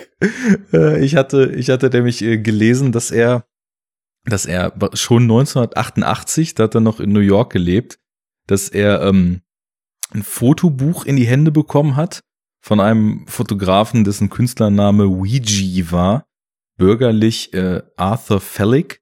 Und das war im Grunde genommen so der Fotograf, der in New York in den 40er Jahren genau das, was eben Lou hier in Nightcrawler tut, quasi in Fotoform populär gemacht hat. Ähm, war der erste Journalist, der erwiesenermaßen Polizeifunk im Auto hatte, hat sich nur in, in Nähe von Polizeipräsidien rumgetrieben, hat die Copcars verfolgt, ist an die Crime Scenes gegangen, hat dort äh, Fotos gemacht, äh, krassester Sorte, auch voll draufgehalten, genauso wie eben Lewis hier tut. Und also so eben in den 1940ern ungefähr. Und der hat ein äh, Fotobuch rausgebracht, was Naked City heißt, wo er halt ähm, Fotografien so thematisch gegliedert aus dem New York der damaligen Zeit gezeigt hat. Und äh, ich habe da auch jetzt mehr ein bisschen recherchiert, habe mir da mal ein bisschen was draus angeguckt. Ähm, Internet sei Dank, man, man kann es ja alles irgendwie finden. Ist wohl auch sehr populär so in der Fotografen- und Journalistengemeinde, dieses Naked City Buch. Und da ähm, hast du halt, also allein schon die Kapitelverteilung ist so geil in dem Buch, das habe ich mir mal rausgeschrieben. Ähm, es, es geht halt also los mit äh, Chapter, Chapter 1 ist noch Sunday Morning in Manhattan, so ganz unscheinbar. Chapter 2, The Curious Ones, da siehst du dann halt schon so Schaulustige bei irgendwelchen Crime Scenes und so weiter. Und dann kommt, dann kommen die Chapter Nummer 3, Fires, Nummer 4, Murders, Nummer 5, Sudden Death. und so geht das dann weiter. Also, ähm, tatsächlich echt genauso das, was, was äh, Lou hier gemacht hat. Hm. Das sind super krasse Bilder, ne? Also wirklich, ähm, allerdings noch mit dem, was Lou hier nicht tut im Film. Man hat so das Gefühl, dass auch diese, diese Gier der Leute an dem Material von ihm fotografiert wurde. Also er total oft so nicht die Crime Scene, sondern die Leute, wie sie darauf reagieren, wie sie drumherum stehen und gaffen und so fotografiert. Und somit vielleicht diese Gier nach Sensation fast schon so ein bisschen subversiv unterwandert damals. Naja, und die Sage geht in die Richtung, dass er eben dieses Naked City Buch gelesen hat, dann zwei Jahre später nach LA gezogen ist und dort fiel ihm auf, dass die Berichterstattung in den Medien noch viel krasser als bei den New Yorker Lokalsendern von Mord und Totschlag, äh, Blood, äh, Rape und Gore durchzogen war. Und dann hat er halt angefangen, schon 1990 dieses Skript zu entwickeln und da immer stärker dran rumgedoktert. Und ja, ist dann irgendwann an den Punkt angekommen, dass er Nightcrawler draus gemacht hatte und den Film dann auch selber gedreht hat. Also diese Legende kenne ich dazu. ja, und das mit dem, wo er das dann im Fernsehen sah, da, das habe ich ja quasi ja auch ähm, gehört in ja, dem Making of. Aber da, ich glaube, das mit dem ähm, mit dem Journalisten, das hat er ja da ursprünglich auch mal angefügt. Ja. Aber ähm, ja, vielleicht war es dann beides irgendwie Stein des Anstoßes. Ne? Also ja. erst so diese dieses Foto, der Fotoband und dann die, die, die Bewegbilder. Ja, und eine Million Sachen mehr, ne? Ich meine, so ein Film, der entsteht ja nicht im Vakuum.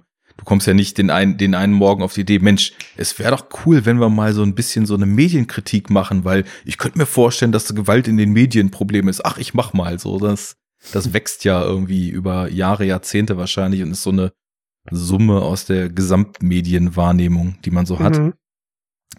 Naja, gut. Und äh, auf jeden Fall hat er sich viel Zeit wohl genommen, weil er wohl tatsächlich seit 1990 an diesem Skript gearbeitet hat, was vielleicht ähm, auch erklärt, Warum Film, das so gut ist und der Rest nicht? ja, einmal das. Äh, ja. Und als der Film rauskam, habe ich oft da mal so die Kritik gehört, ja, also alles schön und gut so und die menschlichen Themen und so sind auch gut getroffen, aber warum im Jahre 2014 Kritik an der Fernsehberichterstattung äh, im medialen Sinne? Äh, wir sind doch irgendwie mhm. mit, mit Web und YouTube und so weiter deutlich weiter ähm, warum denn so? Und da, da ist er wahrscheinlich dem ursprünglichen Thema dann treu geblieben, was er da mal hatte. Ja gut, aber ich finde auch 2020 ist noch sehr, sehr viel zu sehen im, im Fernsehen. Und äh, ich sag mal so, nur weil wir die ganze Zeit im Internet rumhängen, heißt das ja nicht, dass die Generation 40 plus ähm, kein Fernsehen mehr guckt. Ja. Ich meine, das ist ja auch irgendwie ein universelles Thema. Ne? Ich meine, das haben wir ja auch im Internet, dass irgendwie auch in Internetnachrichten Videos von Attentätern hochgeladen werden und so. Das ja. lässt sich ja eigentlich übertragen. Ja, und wenn man es jetzt noch weiter dreht, irgendwie hier sowas wie ähm, Newswar, nee, wie heißt das? Doch, ne? Infowar. Infowars, richtig. Also quasi ein, ein Internetstream, wo allerhöchstens Halbwahrheiten, wenn nicht einfach komplett Lügen verbreitet werden, aber aufgezogen wie eine News-Sendung, wie eine mhm. Nachrichtensendung. Ne? Also ähm, da kann man ja noch so gut sagen, ja, Fernsehen ist tot, aber die die Standards, auf die sich irgendwie alle einigen können, wurden halt im Fernsehen damals gelegt. Und äh, daran wird sich halt immer noch gemessen. Und wenn es hart auf hart kommt, dann äh, kann man halt sagen, ja, habe ich in den Nachrichten im Fernsehen gesehen, weil du sagen musst, okay, da wurde Recherchearbeit oder das legst du ja als Gut, als Europäer kann man es vielleicht noch machen, aber du setzt es ja quasi voraus, dass Recherchearbeit geleistet wurde, um dir das dann zu präsentieren. Im Zweifelsfall hast du das ja, kannst das im Internet ja nicht ähm, einfach so von ausgehen. Klar, ich fand sowieso, dass das ein bisschen ins Leere läuft, weil das ist jetzt ein Medium von vielen, in dem der Film sehr universelle Themen kritisiert und thematisiert. Also von daher alles gut. Ja. Ähm, aber ich glaube, ja. das ist eben auch vielleicht so ein bisschen aus, wie du sagst, so aus, aus unserer Wahrnehmung von Medien und unserer Netzgeneration oder den noch jüngeren Netzgenerationen heraus überhaupt erstmal aufgestellt, so eine These, weil man sagt natürlich klar und ist ja auch erwiesen so, jüngere Generationen gucken kaum noch lineares Fernsehen und so. Die sind aber natürlich quantitativ immer noch ein super kleiner Anteil der Bevölkerung. Und der Teil der Bevölkerung, der nach Hause kommt, die Glotze anmacht oder morgens irgendwie schon tatsächlich auch äh, in USA irgendwie diese sehr, sehr wenig an Wahrheit und an wirklichem Journalismus interessierten Formate anschmeißt und um sich berieseln zu lassen und zu informieren, ist schon noch ziemlich hoch. Also insofern finde ich nicht, dass dem Film jetzt in 2020 oder damals 2014 das Fundament fehlte. Ja, aber die Generation, die jetzt nach Hause kommt und immer schön Nachrichten guckt und der Fernseher läuft, die stirbt ja jetzt eh weg. Ja, kommt ja keiner mehr nach Hause. ja, und die anderen, die noch Fernsehen gucken, denken sich, Gewalt, geil. Ja. Ja. Genau, aber das ist ja nicht nur die Medienkritik, die der Film quasi ganz groß anprangert, beziehungsweise thematisiert, sondern auch Kapitalismuskritik und ich finde, irgendwie hat man da noch dieses Thema des ähm, Filmemachens generell. Weil wir Lou als jemanden sehen, der nach und nach immer mehr ein einen pervertierten ästhetischen Blick versucht, äh, mit diesem pervertierten Blick ähm, Sachen einzufangen, um dann möglichst hohe ähm, ja, Gelder zu kassieren. I'm working on my framing. Aber wenn ich jetzt hier ganz, Right. ganz unbedarft als Teil der hörenden Gemeinde von Enough Talk so reingedarkt komme und hier so zuhöre, dann frage ich mich, wer ist denn dieser Lou eigentlich und was macht er denn eigentlich? Ja, das müssen wir das? vielleicht den unwissenden Hörerinnen und Hörern erstmal erklären. Freiwillige vor. naja, am Anfang weiß man das nicht so recht. Ähm, der ist ja eher so ein, weiß nicht, der schlägt sich so ein bisschen durchs Leben am Anfang. Ähm, auch so mit sehr dubiosen ähm, Tätigkeiten. Tätigkeiten. Genau, also man sieht ihn halt, dass er da nach Jobs fragt, dass er zum Beispiel ähm, Kupferdraht klaut und den irgendwie verhökern möchte und auch mit absurden Preisen erstmal kommt und dann immer runterhandelt. Ähm, und ja, dass er zum Beispiel auch ähm, Fahrrad klaut und das dann auch erstmal, also so tut, als ob er schon jahrelang Fahrrad fährt und sich auch mit dem Fahrrad auskennt und auch schon ein paar Preise gewonnen hat damit. Da würde ich kurz dann, einschieben. Er Mhm. kennt sich bestimmt wirklich mit dem Fahrrad aus, denn er ist viel online und bildet sich dort. Ach so, stimmt, genau. genau, Er das den erwähnt er ja auch mit. öfter, ähm, dass Ja. er sich, ähm, also er, er sieht sich halt selbst so als äh, Selfmade-Mann, ähm, der halt sich, ja, also so, so ein Autodidakt, ähm, der sich Dinge selbst beibringt und ja, und ähm, andere gerne mal so, also ja, Fantasiegeschichten erzählt oder halt so ein bisschen diese Geschichten ausschmückt, um da äh, Kasse zu machen damit. Ja. Ja, man muss sagen, wenn er, also wenn man ihn als Autodidakt bezeichnen möchte, dann hat er mit dem, was er gelernt hat, nicht viel machen können, ne? weil irgendwie Nee, nee, äh, hat er ja kein Geld und Genau, lebt ganz allein in einer super kleinen Bude. Das habe ich mich ja auch eigentlich gefragt, warum hat er eigentlich nicht schon vorher irgendwie was ähm, aus sich machen können? Ne? Weil er ist ja so einer, der, der, der stellt sich gerne so als, als jemand dar. Also besser, er stellt sich besser dar, als er eigentlich ist. Also, Ja. Ja. Der, der hat eine sehr, sehr hohe Meinung von sich Ja. und äh, stellt es auch gerne so heraus, ja. Das ist auch wirklich am Anfang so diese, diese, dieser Effekt, wenn man, wenn man quasi in den Film ein, einsteigt, denkt man sich, okay, die erste Szene sieht man, er ist ein Dieb, ja, er, Mhm. er, er bricht quasi ein auf ein Gelände, um dort Materialien zu klauen. Der hat ja noch Gullideckel hinten drin, alles Mhm. Mögliche, um versucht dann das Altmetall irgendwie zu Geld zu machen. Und er schreckt nicht zurück, einen privaten Sicherheitsmann niederzuschlagen. Ja. Und in der Folgeszene sieht man dann, wie er dann erstmal einen Dämpfer bekommt und quasi nicht den gewünschten Preis bekommt und so und dann irgendwann umschaltet und sagt, ey, ich bin aber auch eigentlich auf Jobsuche und du merkst quasi, Mhm. wie sehr er diesen Job will, wo er sich vorher keine Sekunde drüber den Gedanken gemacht hat, da vielleicht vorher überhaupt mal nachzufragen, sondern eher so, als er merkt, okay, der kriegt irgendwie den Preis nicht, den er haben will.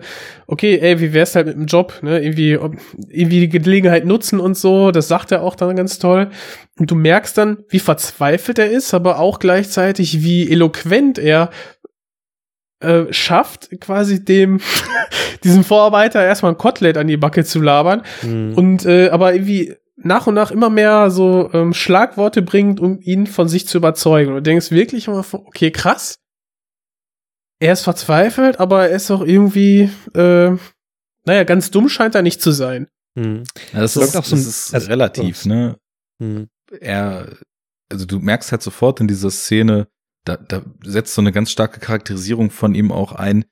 Er erzählt ja die ganze Zeit und er ist die ganze Zeit in so auswendig gelernten Catchphrases unterwegs, die echt aus so einem Management for Dummies Buch kommen könnten. So, er bringt alles an Buzzwords, was irgendwie so in moderner Arbeitswelt fällt, äh, vermischt das irgendwie noch mit dieser vollkommen unreflektierten American Dream Denke, äh, Mhm. bringt die ganzen Phrasen von hartem Arbeiten und sich aufopfern und dann wird man Ja. den Job machen und dann wird man aufsteigen und du, du merkst so, ich finde, Und- wie, wie das eben, wie das äh, Gyllenhaal so bringt, da ist zwischen der eigentlichen Figur und dem, was sie da sagt, ist so eine Verständnisbarriere. Also der, der spult die ganze Zeit wie so ein Tonband ab mit allem, was du irgendwie in Management-Seminaren und in, in, in Catchphrase äh, äh, Ratgebern und in Selbstoptimierungsratgebern und sonst was finden kannst. Motivationstrainer Ja, und so, ne? Die aber- ganze aber, Leier wird da ähm, abgespult. Du hast nicht das Gefühl, der versteht, was er da eigentlich sagt, sondern er denkt einfach nur, wenn er, wenn er diese Phrasen,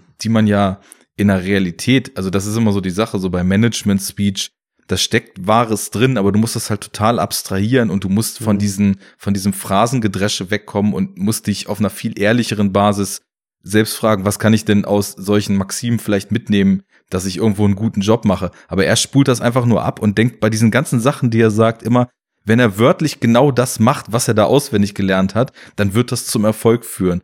Und ich finde, das ist in dieser ersten Szene auch schon extrem bezeichnend und, und äh, charakterisiert das- ihn total super. Das, was du sagst, ist ja auch Ja. richtig. Der, der hat, der hat äh, die, die Kapazität, das so auswendig zu lernen, das im, ähm, in einem bestimmten Setting anzuwenden, aber er versteht's nicht, beziehungsweise, und das kommt dann ja auch, das wird, der Grundstein wird ja auch schon gelegt, er kann die Situation und den, das Gegenüber halt nicht lesen. genau. Ihm fehlt die komplett die Empathie, dass Ja. das der falsche Zeitpunkt ist, äh, sich jetzt zu verkaufen. Und das kriegt Ja. er halt mit dem Satz so, ja, ich stelle keine Diebe ein, direkt vor den Latz geknallt und damit ist das Gespräch vorbei. Ja, aber er bringt trotzdem noch so eine so eine so eine Phrase so nach dem Motto, ja, es war ja total super, dass er ein offenes Ohr gehabt hat und seine Philosophie einmal darlegen konnte oder irgend sowas sagt Genau. er, ja.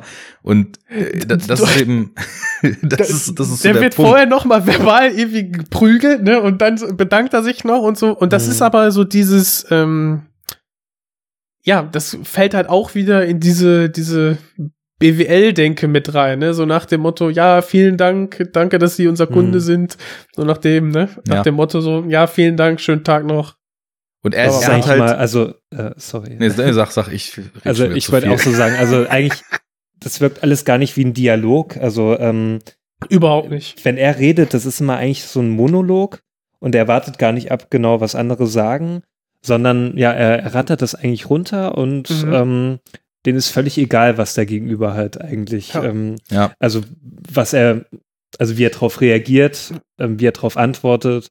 Also ja, also eigentlich ist es einfach nur ein Monolog. Das Ja, ist ja, hat das, sich- das führt sich ja durch den ganzen Film eigentlich. Ja. Also das kann man dann wirklich so ähm, so fortführen. Ja. Ja, ich würde aber nicht sagen, dass es ihm egal ist, sondern er hat ein einziges Ziel, nämlich das zu erreichen, was er will. Hm. Und er Das will die schon, ja. Reaktion haben, die er antizipiert. Insofern ist es ihm nicht egal, was da kommt, Hm. aber er sieht einfach nicht, dass das, was er sagt, komplett unangemessen ist. Genau. Er hat so ein allgemeingültiges, vermeintliches Werte- und, und äh, Philosophiesystem sich entwickelt und er Ja. weiß überhaupt nicht, wann das angebracht ist oder wann das nicht angebracht ist, sondern er denkt halt, dass das so wirklich universell auf jede Situation, auf jeden Job, auf jede Tätigkeit Mhm. anwendbar ist. Und wenn man sich genau so verhält, dann wird das sein Ultimate Goal halt eben erfüllen. Und deswegen bringt das halt auch so völlig jenseits von Gut und Böse einfach so äh, gegenüber jedem Menschen, den er so trifft. Er fängt ja auch immer so ungefragt an, irgendwelche äh, Arbeits- und, und Optimierungsphilosophien da zum Besten zu geben, obwohl das überhaupt niemand hören will. Und denkt Ja. dann so, also wenn er sich so darstellt, dann weiß ja jeder, dass er jemand ist, der seinen Job gut machen wird, weil er ja diese Maximen verinnerlicht hat. So, aber das ist eben Genau das ist es. Diese Verinnerlichung führt ja dazu, dass er dieses BWL-Denken und Selbstoptimierungsdenken in jeder menschlichen Interaktion anwendet. Ja. Du hast ja, er ist ja die ganze Zeit dabei, sich selber zu verkaufen. Ja. Hm. Und das ist ja in seinem gesamten Sprachgebrauch hast du diese Fachtermini und äh, Theorien der ja des, des Verkaufs und äh, wie sagst du irgendwie der der Selbstverbesserung ähm, und das ist quasi ja zu 70 Prozent durchseucht in seinen Dialogen. Hm, ja. Aber er knallt auch ganz gerne.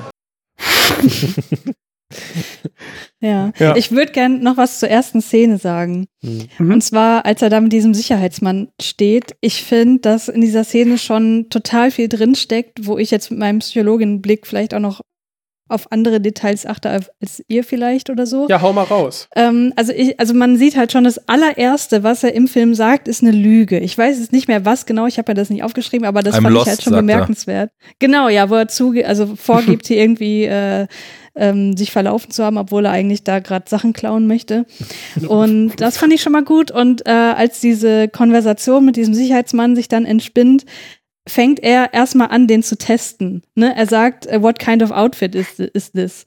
Und Mhm. das ist halt so ein typisches Verhalten von ähm, Personen mit einer narzisstischen Persönlichkeitsstörung, dass sie halt äh, so permanent versuchen, die Machtverhältnisse auszu, äh, auszuloten und zu gucken, derjenige, der mir da gegenüber sitzt, ist der mir über- oder unterstellt. Und wenn der mir überstellt ist, äh, ist der das überhaupt wert, so nach dem Motto. Also das machen halt auch viele narzisstische Persönlichkeiten in der Therapie, dass sie halt den Therapeuten testen und gucken, ne, wo haben sie das eigentlich gelernt und wie Mhm. kommen sie darauf, das zu behaupten und so. Und das äh, fand ich, das, äh, das fand ich ganz schön, dass das in dieser Szene halt auch äh, schon direkt vorkommt. Interessant. Ich finde, ich finde dieses I'm Lost, kurz noch dazu, ähm, ja, von ihm als, als ähm, Gesagtes ist es gelogen, aber als äh, Filmeinstieg perfekt. Ja, ja. Weil es ja ich den Film, ja, er ist verloren und irgendwie muss er sich, äh, muss er sein, sich selbst irgendwie aus diesem Loch herauskämpfen, äh, was wir als Zuseher, wenn wir den Film ja zum ersten Mal sehen, dann ähm, erst noch begreifen müssen. Wir müssen ihn ja erstmal noch einordnen. Und Ja. äh, ja. Ich Ist- finde auch einen, einen anderen Aspekt noch super spannend in der Eröffnungsszene. Zum einen, ähm, erstmal, wie er das spielt, ist auch schon mal so total outstanding, weil du hast gleich beim ersten Shot auf ihn das Gefühl, dass er so ein absolut undurchsichtiges und auch total leeren und kalten Blick hat. Ne? Also so wie er schaut, du, du, du weißt überhaupt nicht, wie du diesen Also Menschen einschätzen undurchsichtig, ich, ich finde, der ist einfach nur angsteinflößend. Also dieses Ja, ich, ich finde- leere Gesicht mit ja, den stierenden leer, Augen. Ne, das ist das Stichwort. Er, er wirkt so, er wirkt so total kalt und empathielos und als ob er einfach nur so da ist, nur so eine Hülle und alles, was dann später kommt, das harmoniert mit dem auch noch total stark. Und Mhm. worauf ich aber eigentlich hinaus wollte, wie er dann, es geht ja los, dass man diese Bling-Bling-Uhr von dem Private Security-Typen da sieht. so die gut. fängt die Kamera halt ja schon mit so einem super subjektiven Blick ein. Dann, Aber auch nur äh, ganz kurz genau. eigentlich, ne? Nur ein kleines Close-up auf die Uhr und dann geht's direkt weiter. Aber dann geht's ja auf der Fahrt weiter, wo wir auch so sehen, wie sein Blick so durch die Stadt schwankt und schon total stark ähm, in den Film geholt wird, wie dieser total pure Materialismus was ist, was ihn eben total stark antreibt. Und ich habe sofort, ich meine, ich kannte den Film jetzt dann auch schon, vielleicht ist es erst beim zweiten Mal schauen, wenn man dann auch schon weiß, wie die Figur so tickt.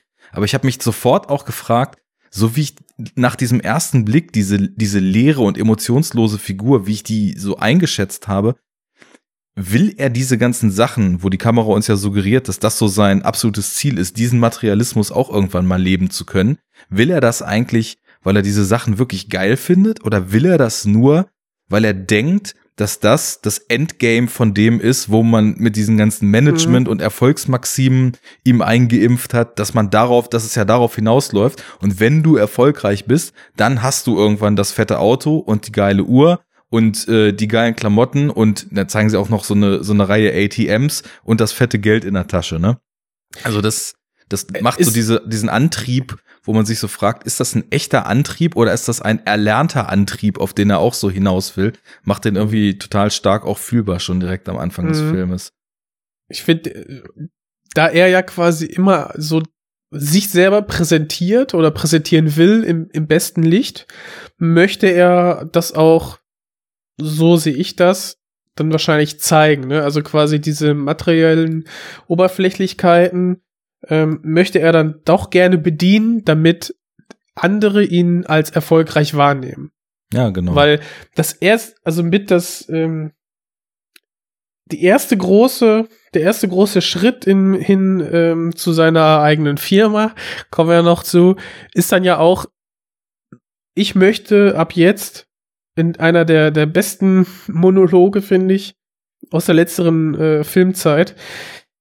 Ich möchte, dass ihr äh, meine Filme als Video Production News ähm, Hm. ansagt in dem, in dem Einspieler und ich will, ähm, also er stellt ja eine Reihe von Forderungen ähm, und ich will, dass ihr sagt, dass das irgendwie eine professionelle Bildagentur ist. Also das ist immer so, hatte ich so das Gefühl, so seine zentrale Idee, ne, jetzt ist er in einer Sache gut oder er sucht am Anfang des Films etwas, also Geld, er will einen Job haben, er möchte etwas, worin er gut ist und dann, wenn er irgendwo was hat, da verbeißt er sich dann und dann geht er all in und will dann, ja, für das anerkannt werden, was er, was er macht. Er wollte ballern. Ja, hat er gekriegt. Ja, ich würde sagen, das geht noch über Anerkennung hinaus. Also ich glaube, der hat ein extrem ausgeprägtes Machtmotiv. Hm. Also das, was Arne gerade meinte, äh, dieser zweite Weg quasi, dass er das Materielle nur haben möchte, um zu zeigen, wer er ist, das sehe ich ja auch ganz stark im Vordergrund. Sonst hätte man sein Zuhause auch irgendwie anders inszeniert, dass ihm Materielles am äh, Herzen liegt, das hätte man dann auch dort irgendwie widerspiegeln können. Das hat man ja ganz klar einfach nicht. Das ist ja Aber ganz ohne- anders. Also das ist Aber ja ganz, ohne Geld. Ja gut, aber er hat sich ja schon irgendwie ein bisschen vertan. Ne? Also er hat ja, also ich habe das so verstanden, dass er halt ho- schon häufig solche äh, Geschäfte abgezogen hat und dadurch halt auch ein bisschen Geld wahrscheinlich zum Überleben ähm, einfach Mhm. da hatte. Und da hätte man natürlich überlegen können, wo setzt er seine Prioritäten. Und ich Also- meine, das Auto, was er vorhatte, war ja auch total Eben. die Schrottkarre. Ja. Ja, eben, Ähm, aber Wahrscheinlich er, er, ist es er wohnt aber im hinterletzten, er wohnt doch im hinterletzten Loch irgendwie Ja. und das erste, was er, was er sich holt von dem Geld, ist doch dann eine, Ka eine geile Karre, eine schnelle, die was ähm, darstellt Genau.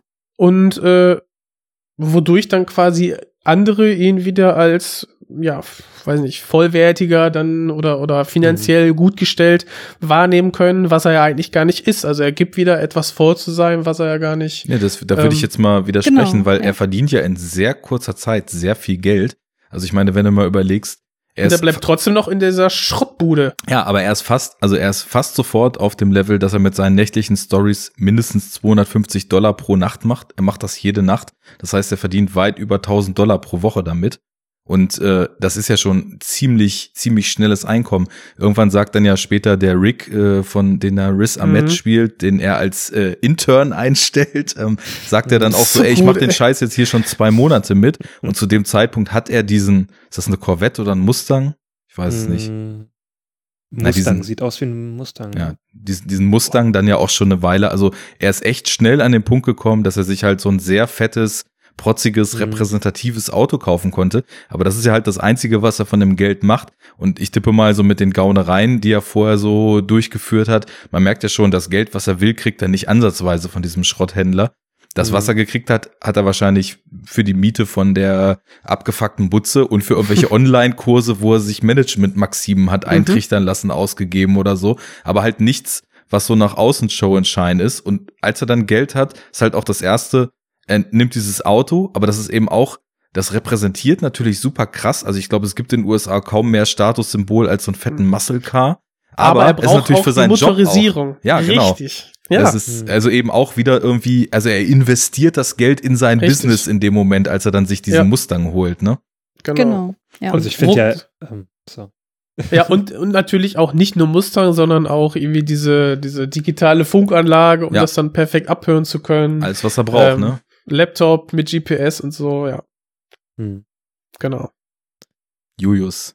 Ja, ich wollte noch sagen, also mh, wenn man das mal vergleicht mit Patrick Bateman aus ähm, American Psycho, also der ist ja, die sind ja so ähnlich so, ne, von von der Persönlichkeit kann man ja schon so, so ähm, etwas vergleichen.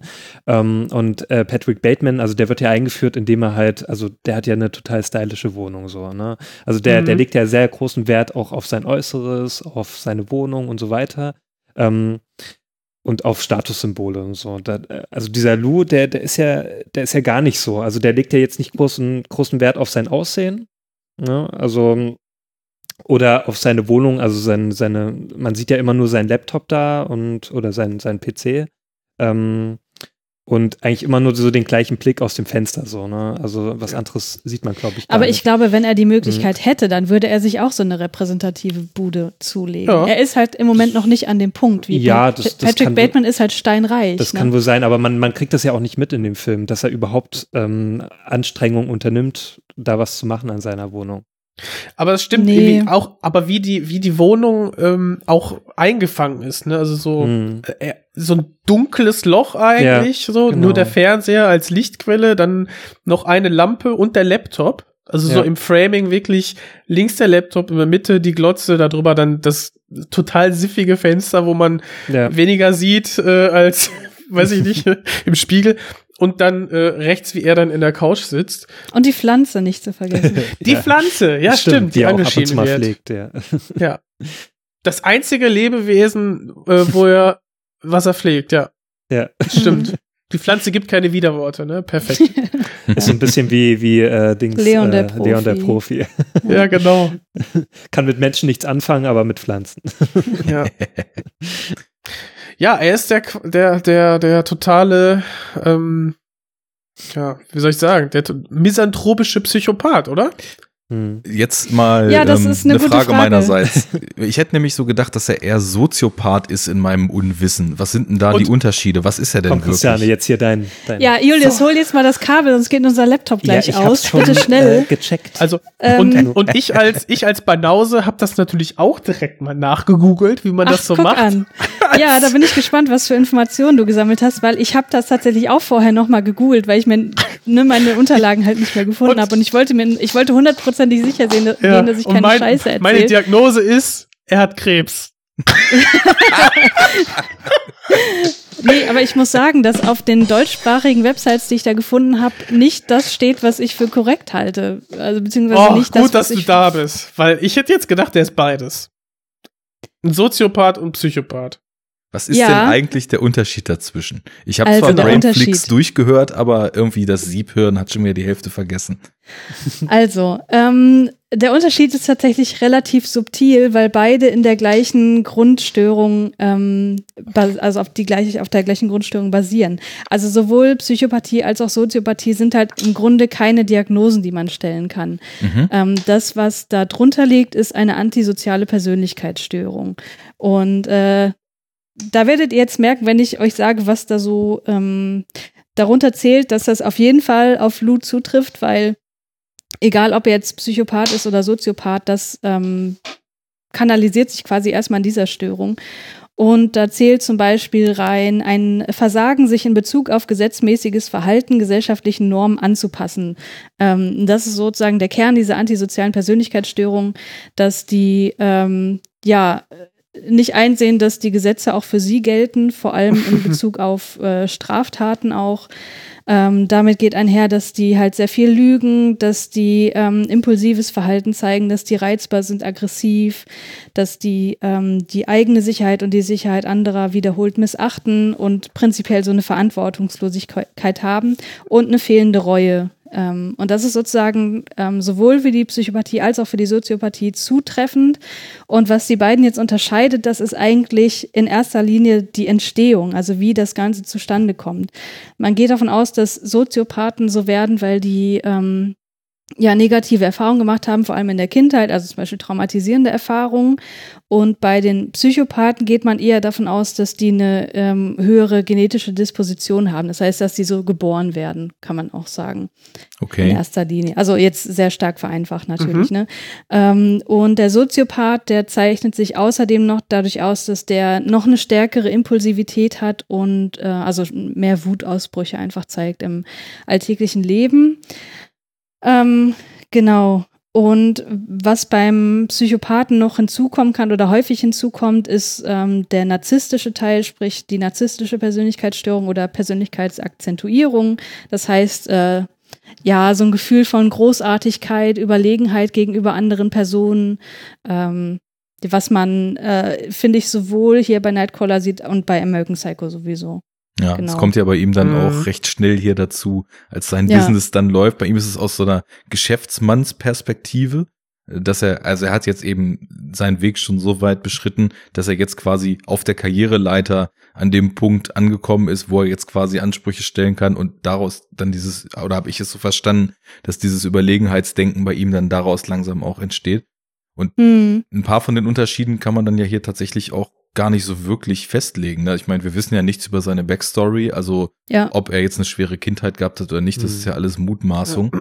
Ähm, Und diese, also man könnte jetzt höchstens sagen, ja gut, da hat er diesen Wutausbruch vom Spiegel, das würde jetzt auf eine hohe Impulsivität, äh, sch- es würde zutreffen. Ähm, aber ich würde jetzt auch nicht sagen, dass man das hundertprozentig festlegen kann.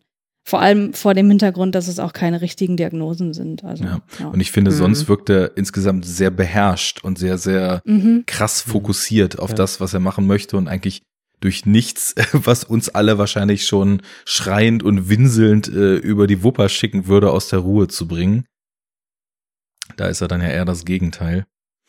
Das stimmt. Äh, ein Punkt, der allerdings stärker bei der Psychopathie ist, ist äh, die Manipulationsfähigkeit. Also ich finde den ähm, Lou Bloom so unfassbar manipulativ. Oh ja. Ähm, Paradebeispiel ist für mich Gegenüber die ähm. Konversation mit der Frau, ich habe ihren Namen Hm. vergessen, in Nina. einem Restaurant, mit der Nina im Restaurant, wo die ihr Date haben. Äh, ich finde das so Das echt- krass. ja. Also dieser Dialog ist echt so Ja. Screenwriting auf dem höchsten Niveau, finde ich. Da war ich damals im Kino auch richtig platt, als ich Ja, das so ja. gehört habe. Dachte ich mir, wow, okay. Und perfekt den Schnitt gesetzt und irgendwie Mhm. eine Viertelstunde später im Film merkst du einfach, scheiße, sie hat sich drauf eingelassen. Ja. Hm. Ja, Ja. genau. Weil sie ist ja auch nicht ohne, was so ihre Figur und ihre Mhm. Persönlichkeit und ihre Antriebe und Motive betrifft. Und am Ende ist es dann eben doch so, ähm, ich meine, sie. Sie haben sich gefunden. Genau. ja. Sie thematisiert ja im Vorfeld auch schon öfter mal Moral beziehungsweise das vollkommene Hm. Fehlen von Moral und macht sich sogar darüber lustig, dass irgendjemand Moral bei dem Treffen von Entscheidungen überhaupt irgendwie in Betracht ziehen Mhm. könnte als Mhm. Entscheidungshilfe oder als Hm. Parameter, an dem man sich dann orientieren sollte. Naja, War das nicht, als sie die, diese, diesen Rechtsbeistand des, des äh, Mhm. KWLA da reinholt und dann. Can we send Ja, was it? sagt- You mean legally Genau. or morally? Yeah, of course morally. Ja, What- morally, da. ja, das Ja. ist schon, äh, das, das spricht dann auch schon Bände. Ähm, Hm. Wo ja irgendwie auch dieser ganze Zynismus eben von, von so einer Medienberichterstattung, von kapitalist, kapitalistischen Erfolgssystemen, die sich gegenseitig versuchen müssen zu überbieten und so weiter, irgendwie total super auf einen so einen Satz runtergebrochen ist. Hm. Aber dafür, dazu vielleicht später. Ähm, ich bin übrigens gerade sehr stolz, ich werde es noch nicht eröffnen, aber ich habe so einen großartigen Pun für die Kapitelmarke zum äh, Kapitel über die Psyche von Lou, dass ich mir gerade selbst auf die Schulter klopfe und in den Kapiteltitel schon Pardon the Pun ähm, mit reinschreibe. Also bleibt Leider geil. Willst du es jetzt Oh, sagen Jung. oder? okay. Willst du es sagen oder? das Kapitel heißt, weil wir ja diskutieren, ob er Soziopath oder Psychopath ist. Seine Psyche ist eine gute Bindestrich Partie. Nice. Sehr gut. Das sind äh, circa im Monat äh, 15 Mal. Komplett sinnbefreit, aber muss ja. mal gesagt werden. Ja, Genau. und so äh, fährt unser Lou des Nächtens dann bald äh, durch Los Angeles und Wollte gerade sagen, was ist denn hier die Handlung, Arne? Erzähl doch mal.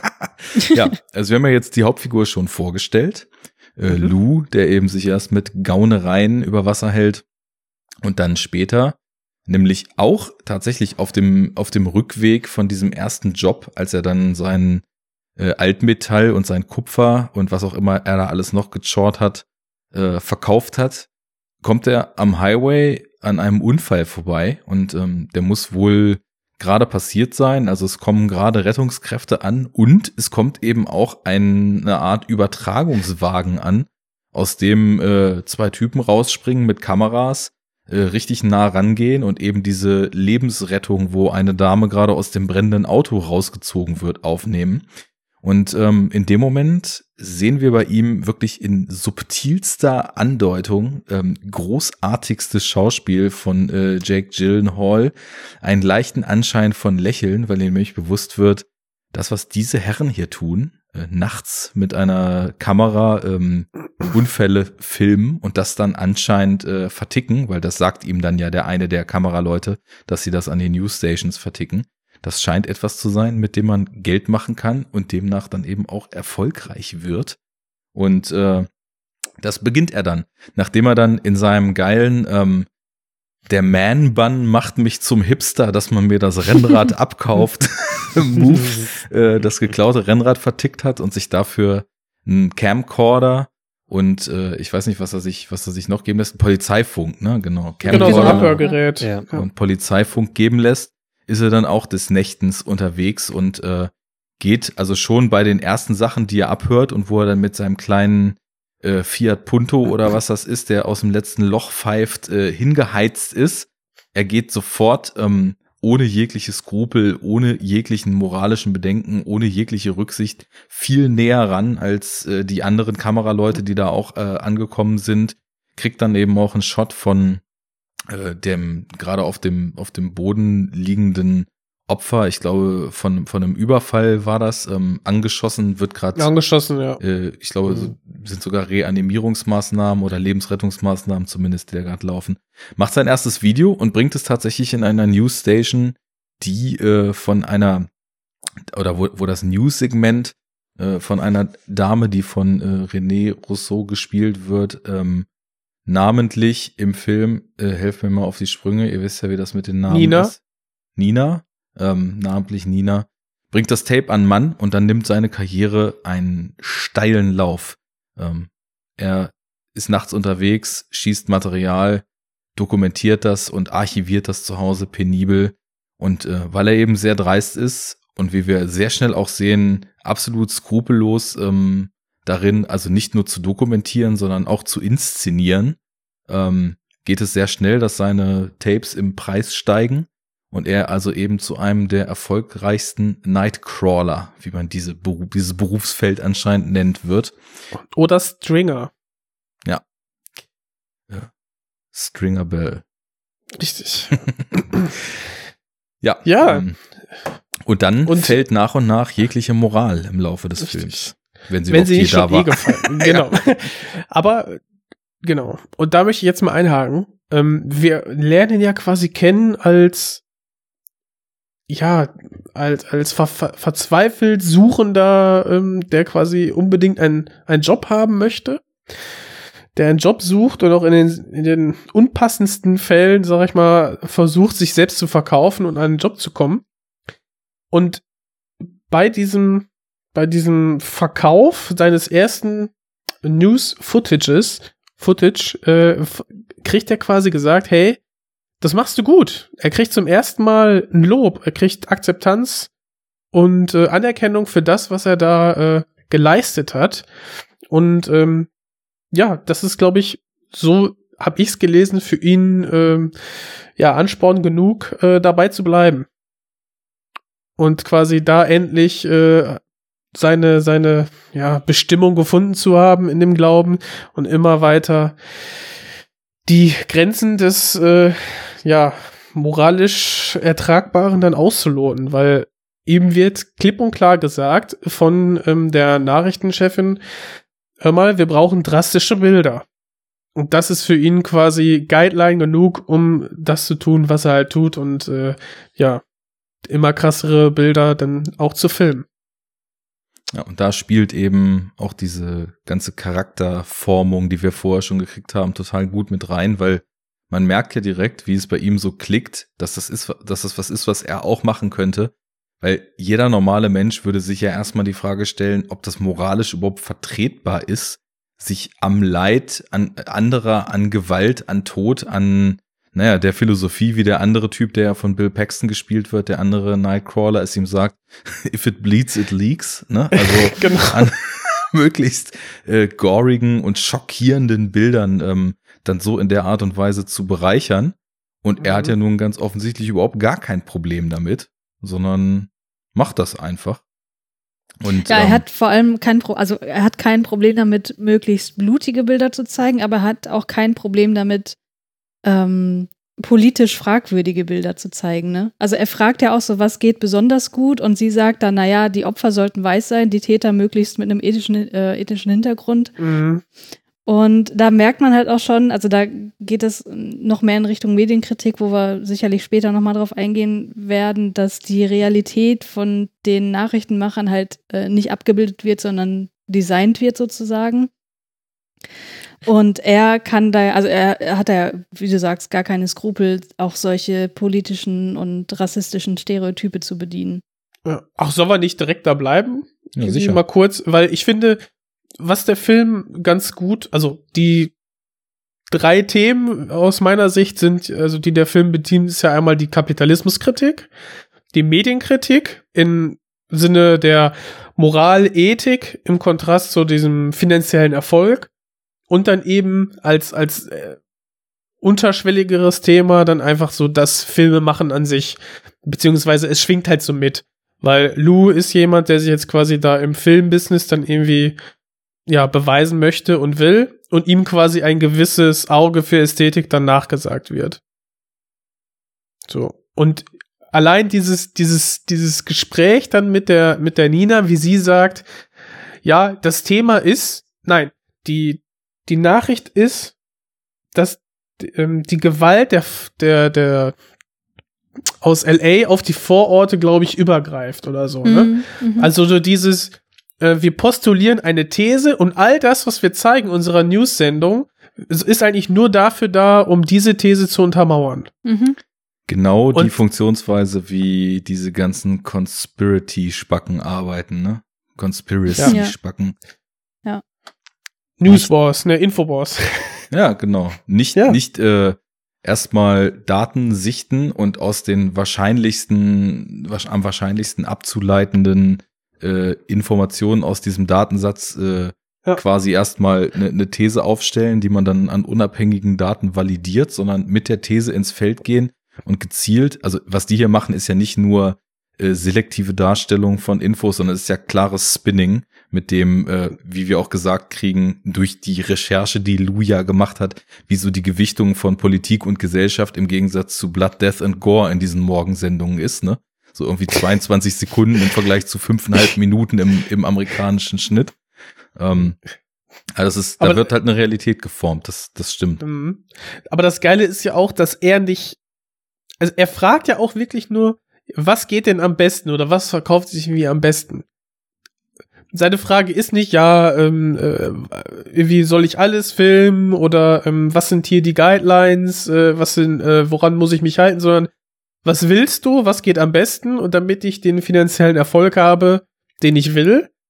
Und sie geht auch komplett darauf ein und eröffnet ihm dann quasi, ja, stellen Sie sich vor, äh, unser Teaser ist oder der unser Aufmacher ist ähm, eine schreiende Frau mit aufgeschlitzter Kehle, die die Straße runterläuft. Ja. Und dann und er äh, dann so nach dem Motto Say no more, I got it. Ciao. Ja. Ne? Und die Äh, Infos, ich komme morgen wieder. die Infos, die er kriegt von ihr, sind für ihn dann ja auch wieder nur ein weiteres Lehrbuch sozusagen, was er verinnerlicht und das, an Der- das er sich dann ja. minutiös hält in der Folge. Das sind ne? seine goldenen Regeln Ja, dann. genau. Für Sie sagt, ähm, lieber weiß, äh, lieber Suburb-Gewalt, äh, nicht so der Standard-Gang-Shit, das kann schon keiner mehr sehen.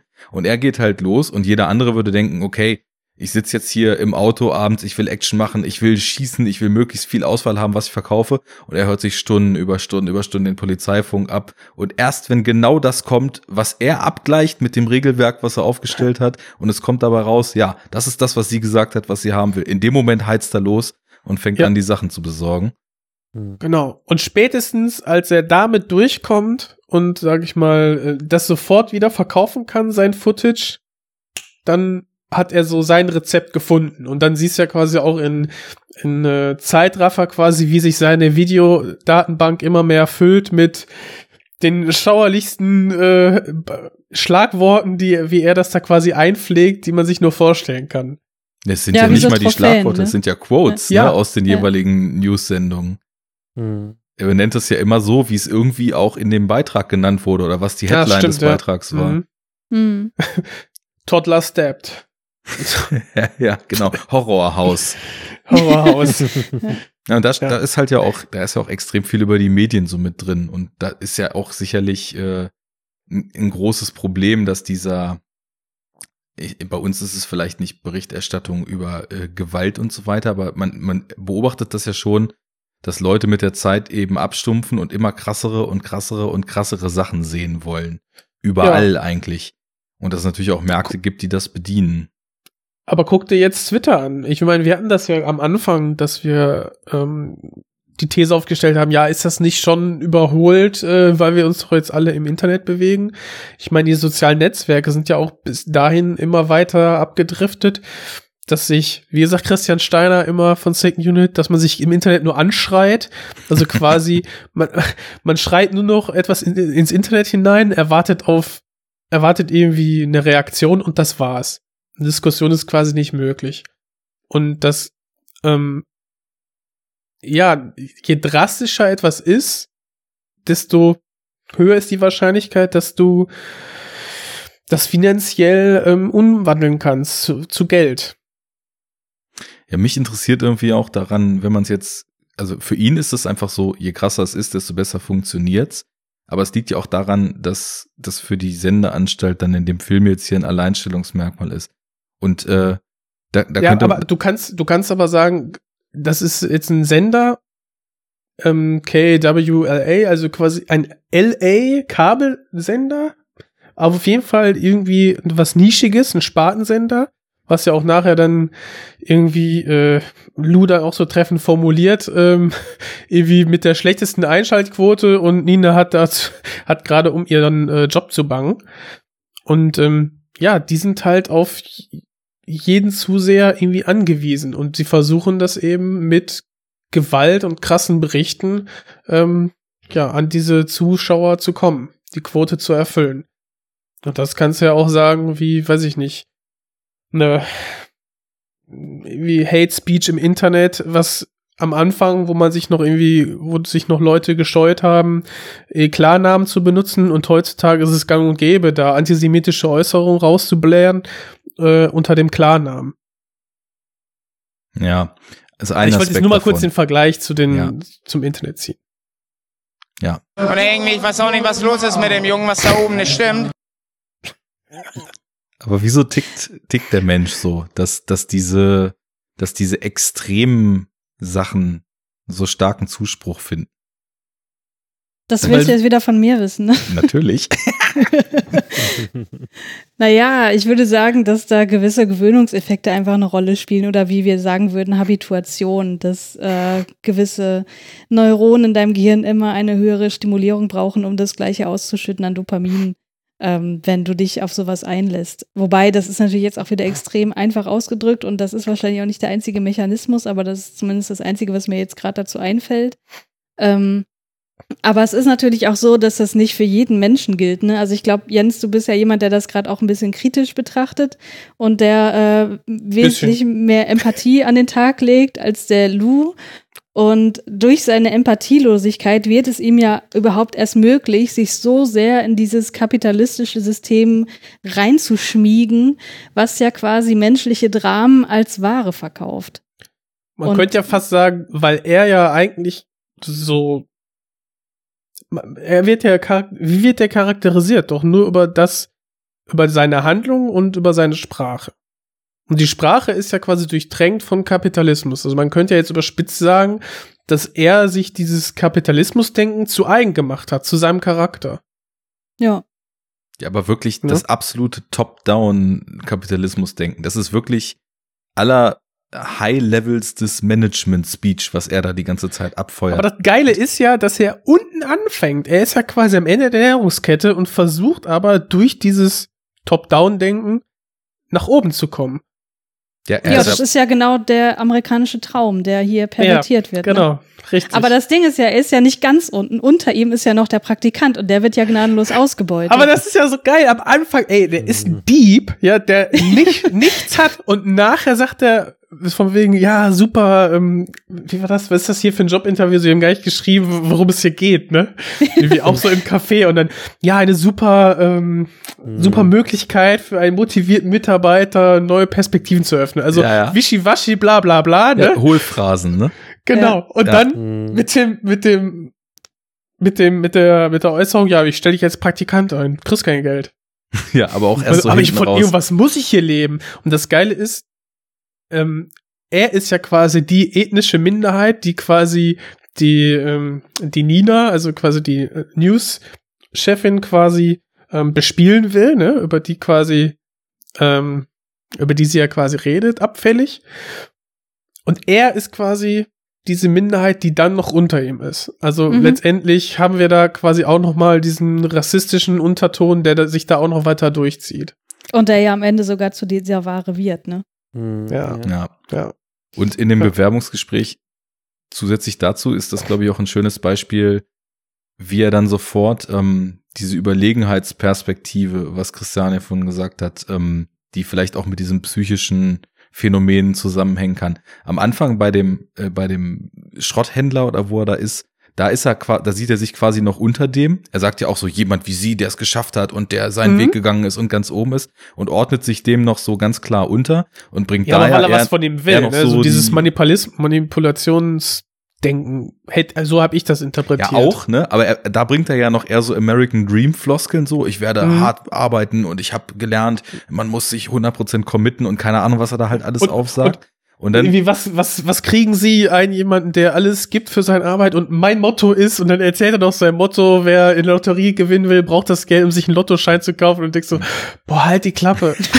ja, genau. Und ab, ab dem Moment, wo er dieses Bewerbungsgespräch da veranstaltet, ist es ja so, dass er den Spieß komplett umdreht und sich selbst sofort in diese Überlegenheitsperspektive bringt, Ja. die, die er vorher halt diesem äh, Chef von dem Schrotthandel dazu gewiesen hat. Er ist jetzt plötzlich der, der die, der die Regeln bestimmt. Er ist derjenige, der ansagt, was passiert. Und er ist derjenige, der dem anderen erzählt, er muss genau diese Sachen bringen, von denen er vorher noch gesagt hat, er selbst ist bereit, sie zu bringen, als er sich noch Mhm. unterlegen gefühlt hat.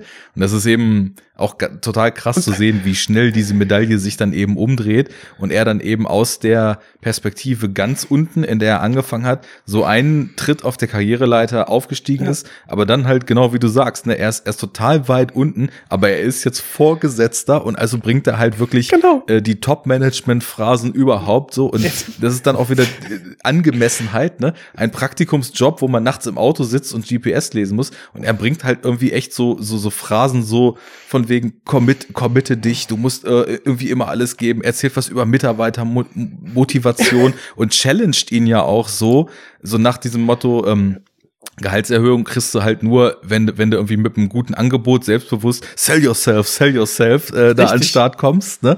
Also es ist halt völlig unangemessen und so total blown out of pro- proportion, ne? Also so, er, macht das halt wirklich, als ob er, als ob er jetzt gerade in irgendeinem internationalen Konzern so einen Plant Manager einstellen Mhm. will und will halt für sein Business, was zwei Tage alt ist, einen Praktikanten finden.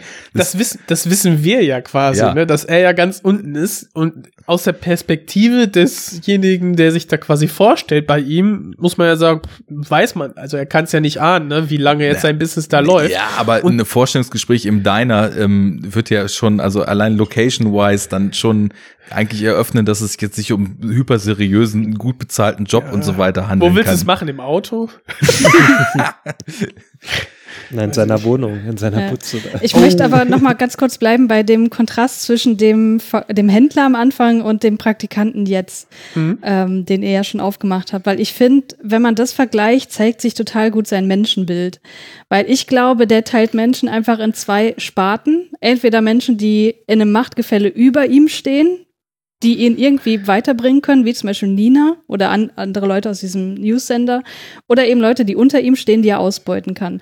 Und ich glaube, dass er prinzipiell von sowas wie Menschenwürde äh, überhaupt kein Konzept hat. So, weil er, er beutet ja im Grunde alle aus, ne? selbst die, die über ihm stehen. Sobald er merkt, okay, wir sind jetzt irgendwie gleich wertig oder ich steige jetzt auf, wird er ja auch das Arschloch Nina gegenüber. Ja, das ist ja bei also Nina das, das genauso. wandelt sich ja total schnell. Genau, bei, bei Nina ist er ja auch am Anfang noch sehr unterwürfig, dass er Ja. sich Mhm. auch noch sehr oft bedankt und so. Und naja, das ist eine Ehre, dass ich jetzt hier so, ein- so ein Ja, der schmiert den bekomme. Leuten Honig ums Genau, Maul. Ne? ja. Jeder, der irgendwie, der, äh, wo er denkt, der kann mich jetzt irgendwie Ja. weiterbringen hier, der, der wird erstmal gnadenlos mit äh, Komplimenten überhäuft, so wie wir hier am Anfang. Genau, und dann, und dann ist es ja so, also seitdem er dann Und wenn wir den Cast mit euch fertig haben, ciao. Ja, wenn, wir, wenn wir bekannter sind als ihr, ne, dann, dann sieht es anders aus. Dann braucht ihr bei uns nicht mehr auftauchen. Ich glaube, das seid ihr schon. Aber ähm, davon mal abgesehen. Ja, das glaube ich nicht.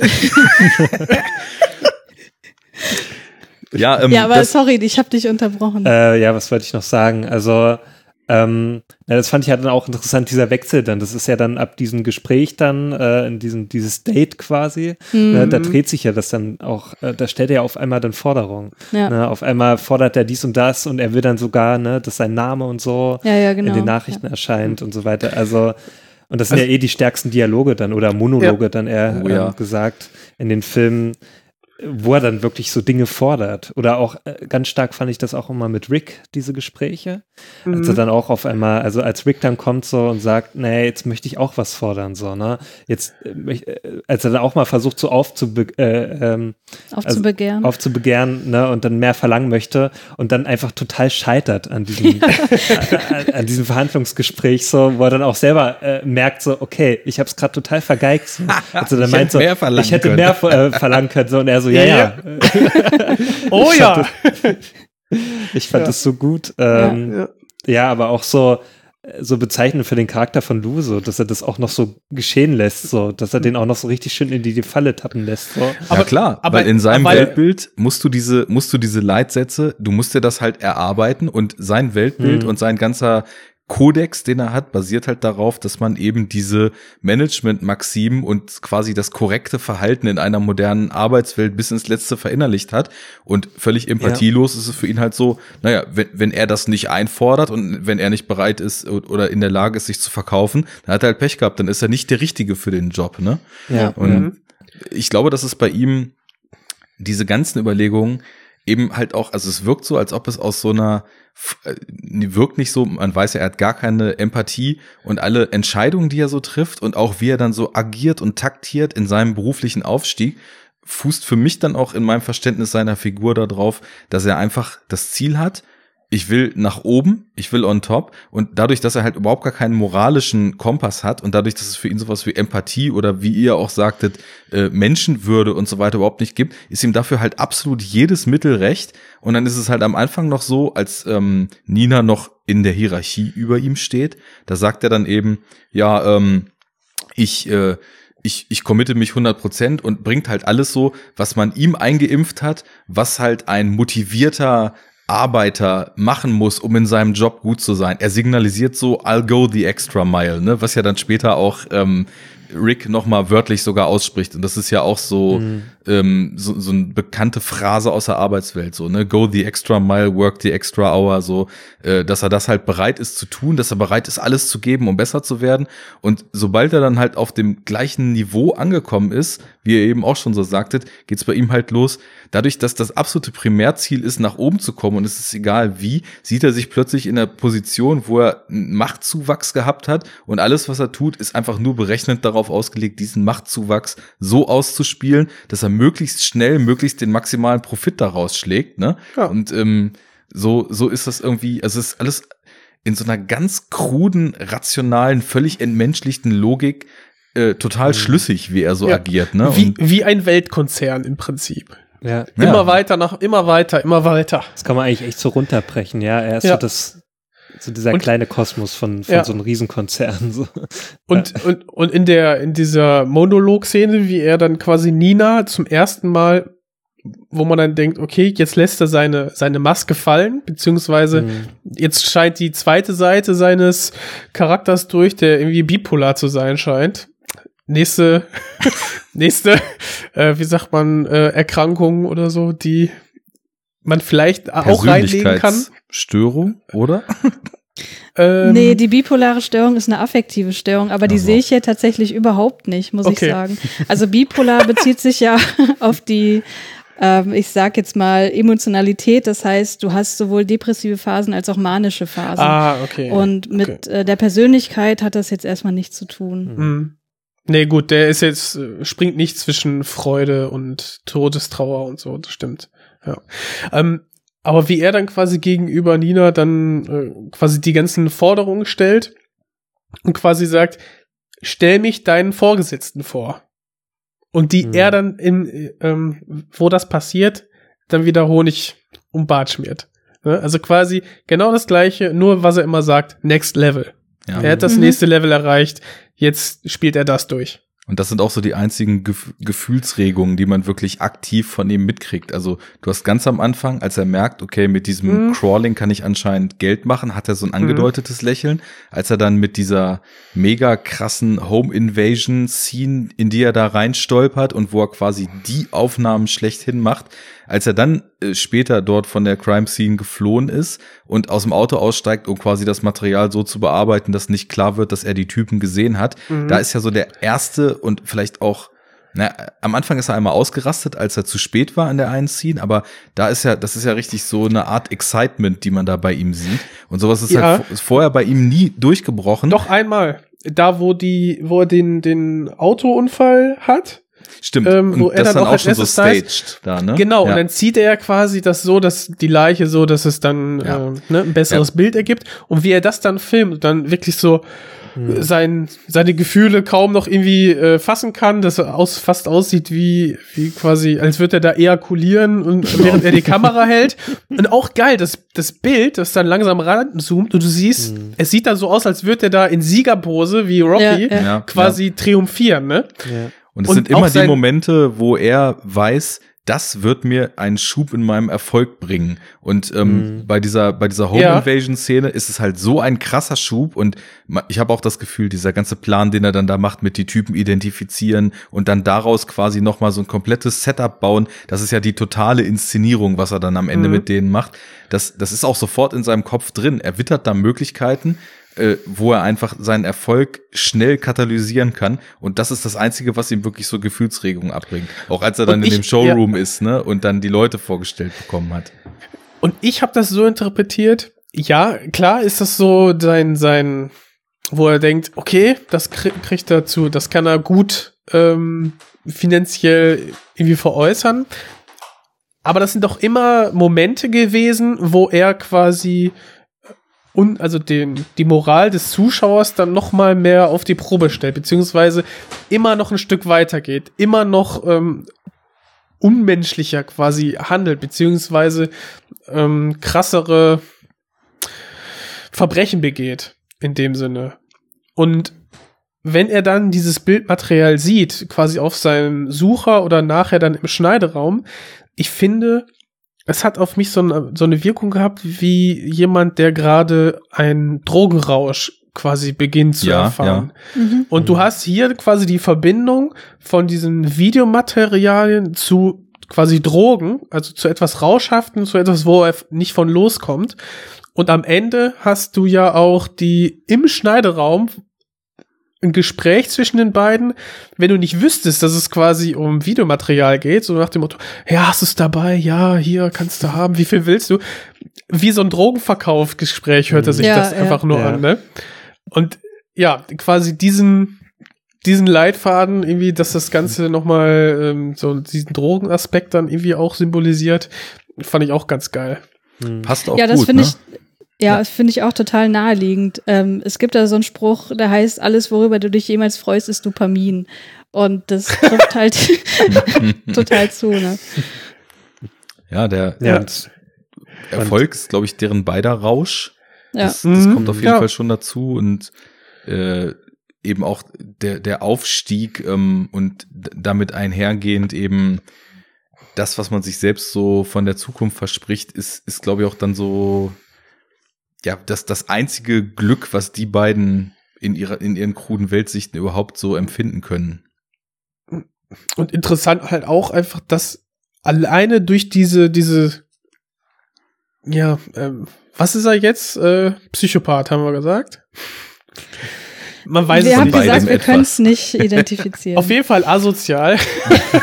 Durch sein asoziales Verhalten kann er quasi in dieser ähm, beruflichen Umgebung, die er dann mehr oder weniger durch Zufall findet, verhilft ihm das ja eigentlich zum Erfolg. ja, genau. Seine, seine Persönlichkeitsstörung.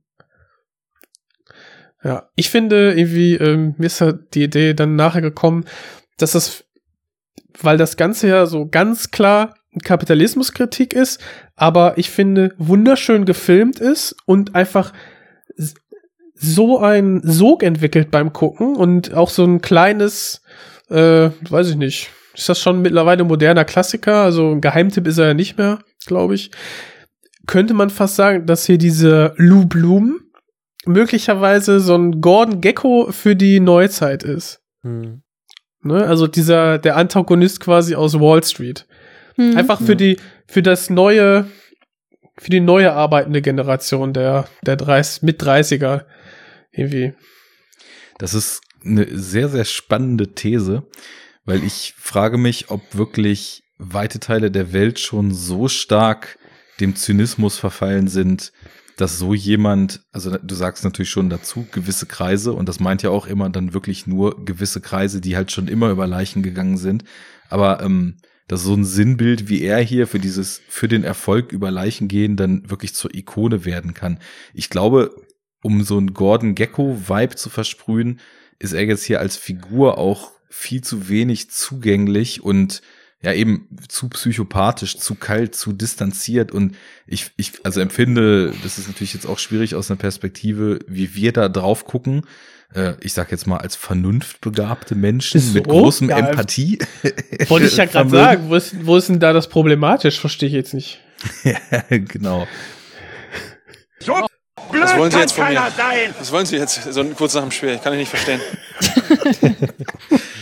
Naja, also Weil- ich, ich glaube, er ist einfach erst zu kalt und er ist zu wenig zugänglich. So ein Gordon Gecko, der lebt ja Das- von seinem krassen Charisma in dem Film.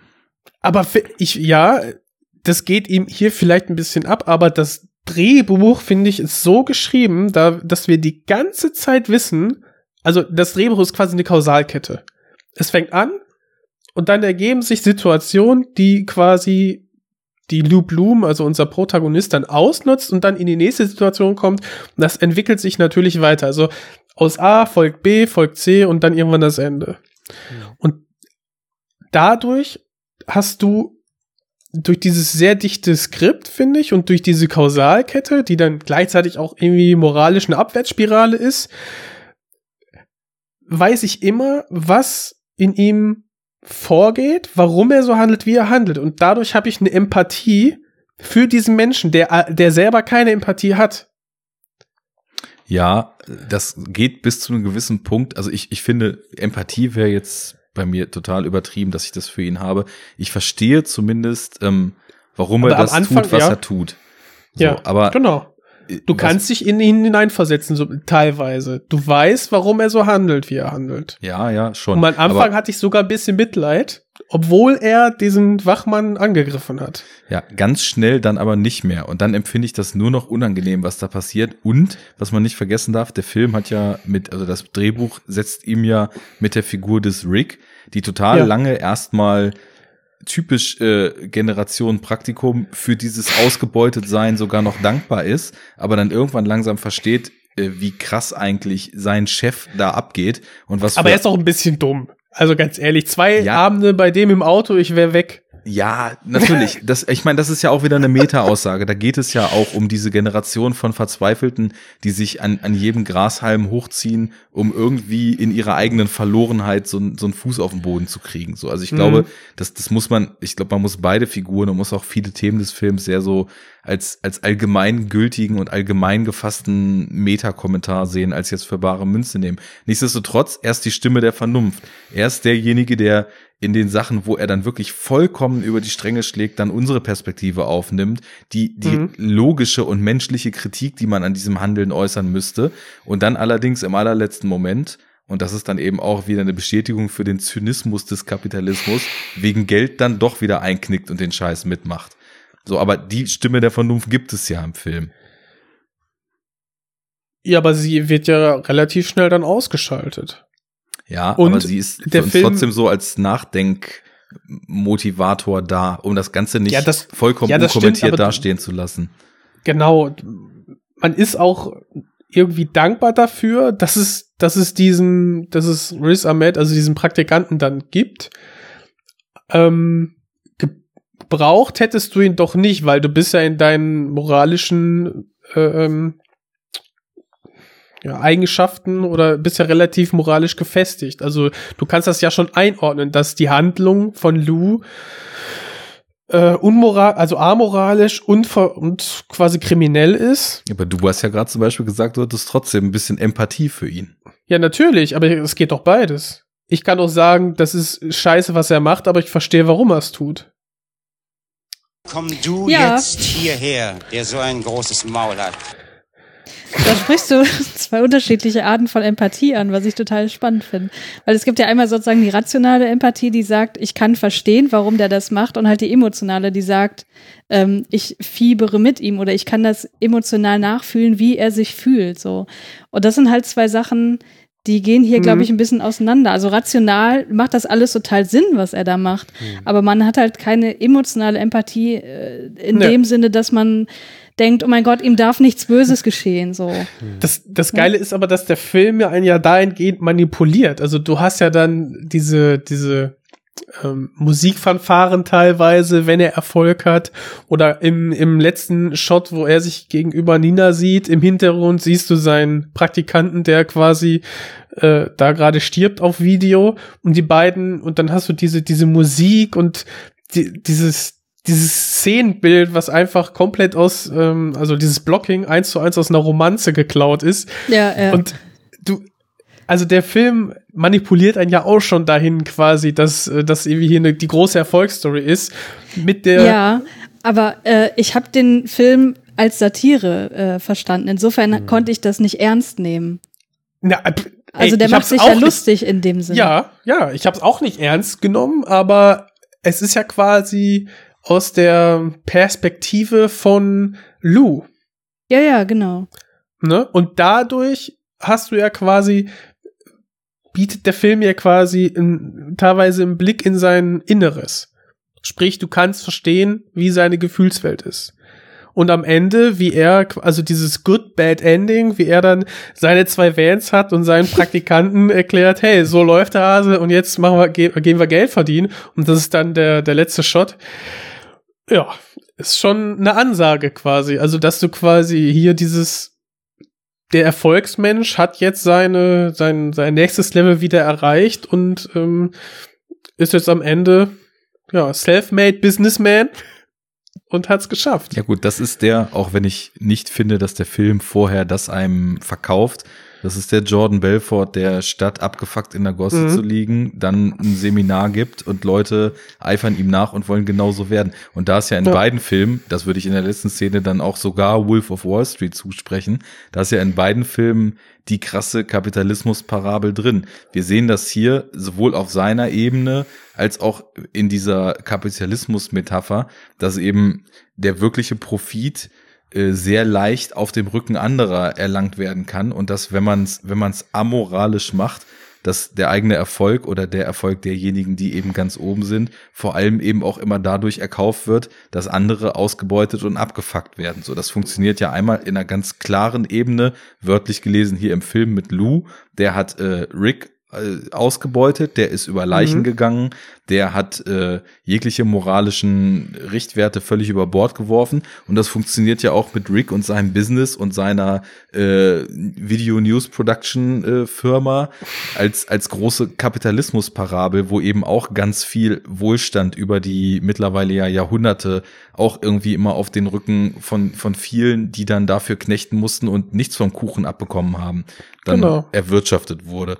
So und das, das geht ja beides total gut auf. Und der Film zeigt uns halt, und da ist eben auch der satirische Kommentar, der jetzt eben gerade angesprochen war, der, der bitterböse Kommentar und äh, die, die, die klare Hervorarbeitung des Zynismus, mit der so eine Welt auch funktioniert. Wenn du so krass über Leichen gehst, dann ist es sehr wahrscheinlich, dass du damit auch durchkommst. Und das ist eben so die bitterböse Note am Ende. Mhm. Ja, definitiv. Bittere Pille. Sehr, sehr bitter. Was ich aber interessant fand, dass du eben nochmal die Form angesprochen hast, weil die ist ja auch durch und durch brillant und ich finde auch in einigen Szenen äh, wirklich so bewusst gestaltet, dass eben dieses Satirische darüber noch total schön Ich- rausgearbeitet wird. Darf ich kurz was sagen? Ich habe, ich weiß ja, was ihr meint, ähm, aber es ist so dafür, dass, dass wir hier sagen, dass es sehr satirisch ist. Es hat auf jeden Fall satirische Züge, fehlt mir aber dann doch dieser beißende Witz. Eine Satire muss ja nicht zwingend, ähm, also du kannst sagen, eine Satire muss, muss das Ganze komödiantisch aufarbeiten, dann ist es eher eine reine Gesellschaftskritik ohne Satire. Ähm, aber ich fand den teilweise auch so over the top, dass es echt lustig ist, weil es so absurd ist. Ja, ja. Aber also spätestens in der Szene, die du gerade beschrieben hast, wo die da vor dem Bildschirm stehen und Nina sagt, it's amazing. Das- ja. Also da muss sie Also auch das war so lachen. drüber. Ja. Das stimmt, ja. ja. Ja. Ja, und Ja, auch aus diesen Tonbildscheren, ne? Oder aus diesen Ja, Bild- die Schnitte, die Schnitte sind wirklich gut teilweise, ne? Also, ne, Schnitt, äh, dann ist die Uhr an seinem Handgelenk, wie er dann da seinen Wagen fährt. Das Ja. ist schon witzig. Ja, okay. oder äh, Ja. Zoom auf äh, seine Kennzeichensuche, Continue with Next Step, die Maus ist drauf, klickt und in dem Moment rast der Mustang wieder durchs Bild. Ähm, Ich finde auch diese ganze, diese ganze Road to Success Montage, die er da, als es dann richtig losgeht, für ihn so durchläuft, das ist total stark gemacht und ich finde die eben auch augenzwinkernd, weil die ist von der Art wirklich so gemacht wie so eine Rocky Trainingsmontage, äh, wo halt quasi so der Held unseres Films so sich sich langsam äh, aufbaut und dann dann Mhm. quasi sich so den den Weg zum Ruhm langsam ebnet.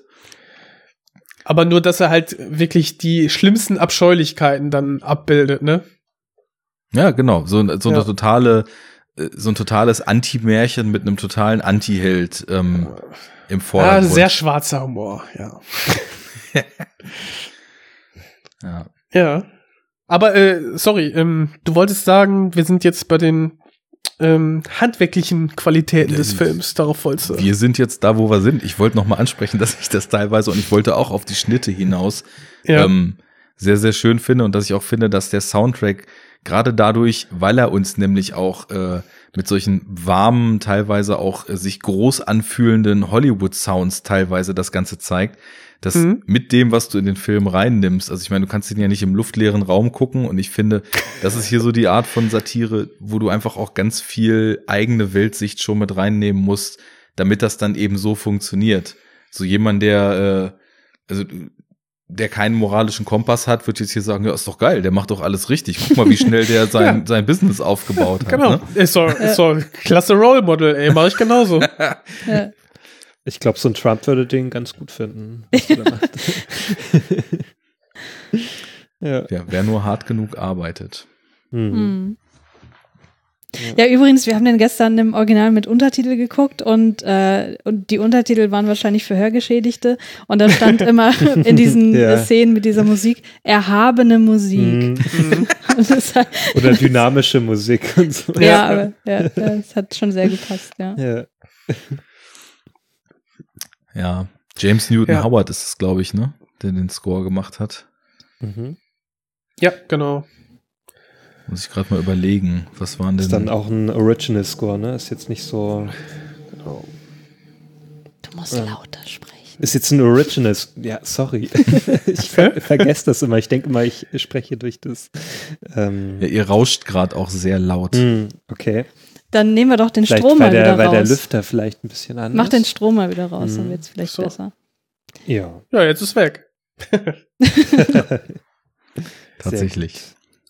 Nee, was ich sagen wollte, also es ist bestimmt ein Original Score, ne? Ist jetzt nicht irgendwie ein äh, lizenzierter Score, ne? Nee, nee, ist Ähm, komponiert Mhm. für den Film, Ja.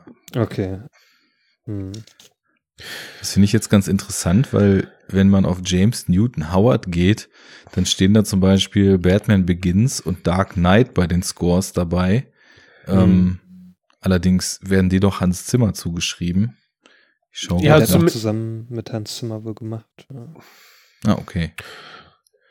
Hier, Also achso, hier ist Ja. zumindest ein Bild zusammen mit Hans Zimmer, mit dem Mhm. James Newton Howard auf äh, Wikipedia. Okay. Also der hat wohl öfter mal mit dem zusammengearbeitet. Ja, er steht zum Beispiel bei Batman Begins als uncredited Sco äh, Score Producer. Hm. Ist ja auch ein undankbarer Titel. Also kommt der irgendwie auch aus der, ist er irgendwie mit dieser Hans Zimmer Schmiede verbandelt? Das Ah, kann der- so gut der- sein.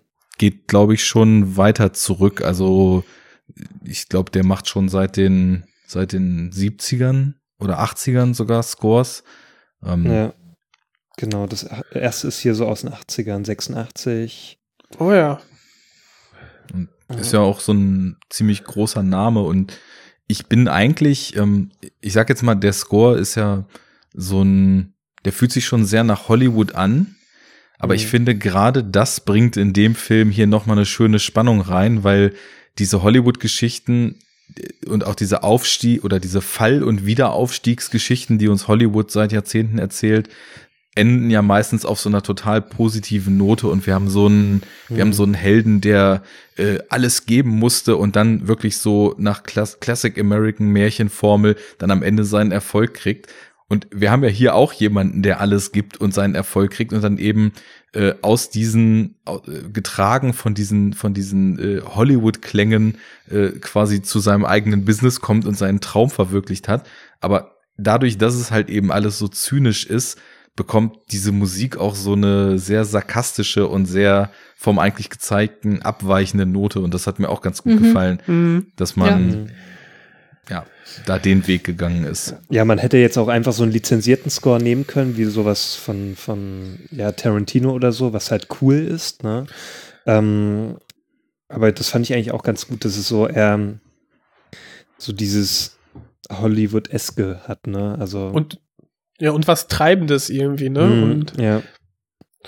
Ja, also ich fand den, fand den auch super eigentlich, den Score. Und auch passend wirklich zur, zur letzten, nee, vorletzten Szene, wie er sich dann in diesem Abendlicht die Sonne, die Sonnenbrille aufsetzt und so quasi in den Sonnenuntergang schaut und so, ne? Äh, dann mit dieser Musik ist schon, hat schon eine gute Wirkung gehabt. Mhm. Ja. Ja. Ja, wo wir dann auch beim, beim Bild sind, ne? Also der DOP Robert Elswith oder Elswith, ähm, ich finde, der hat wirklich fantastische Nachtaufnahmen äh, Mhm. hingekriegt. Also das sah so fantastisch aus und äh, ja, wenn man mal schaut, was er so gemacht hat, also hat auch mit Paul Thomas äh, Anderson zusammengearbeitet. Mhm. Also irgendwie hat den Oscar gekriegt hier für There Will Be Blood. Also Mhm, Ähm, ja, das hat ja auch so eine super Kameraarbeit. Boah. Oder auch hier Boogie Nights hat ja auch. Ja. Ähm, ja. ja. Good Night, Good Luck ist auch wunderschön anzusehen in Schwarz-Weiß. Mhm. Und ich bin ja auch ein Riesenfan ähm, hier von Inherent Vice. Der Film Ah, sieht auch okay. fantastisch aus. ja, der Ähm, sieht fantastisch aus. Ich fand, das war immer so ein Film, mit dem konnte ich sehr wenig anfangen. Ich finde, am Ende fühlt man sich so, als hätte man sich richtig schön zwei, drei durchgedraucht. So. Ja, Na, ich habe ja, äh, als ich das zweite Zwei, Mal in drei Here reichen, und, glaube ich, nicht. als ich in Hier und Weiß das zweite Mal angeschaut habe, ich habe mir wirklich vorgenommen, ich möchte den jetzt verstehen. Ich, Ja. ich habe da wirklich äh, versucht Bis zu Scientology aufzupassen. geht's vielleicht. Und Ja, dann, ja.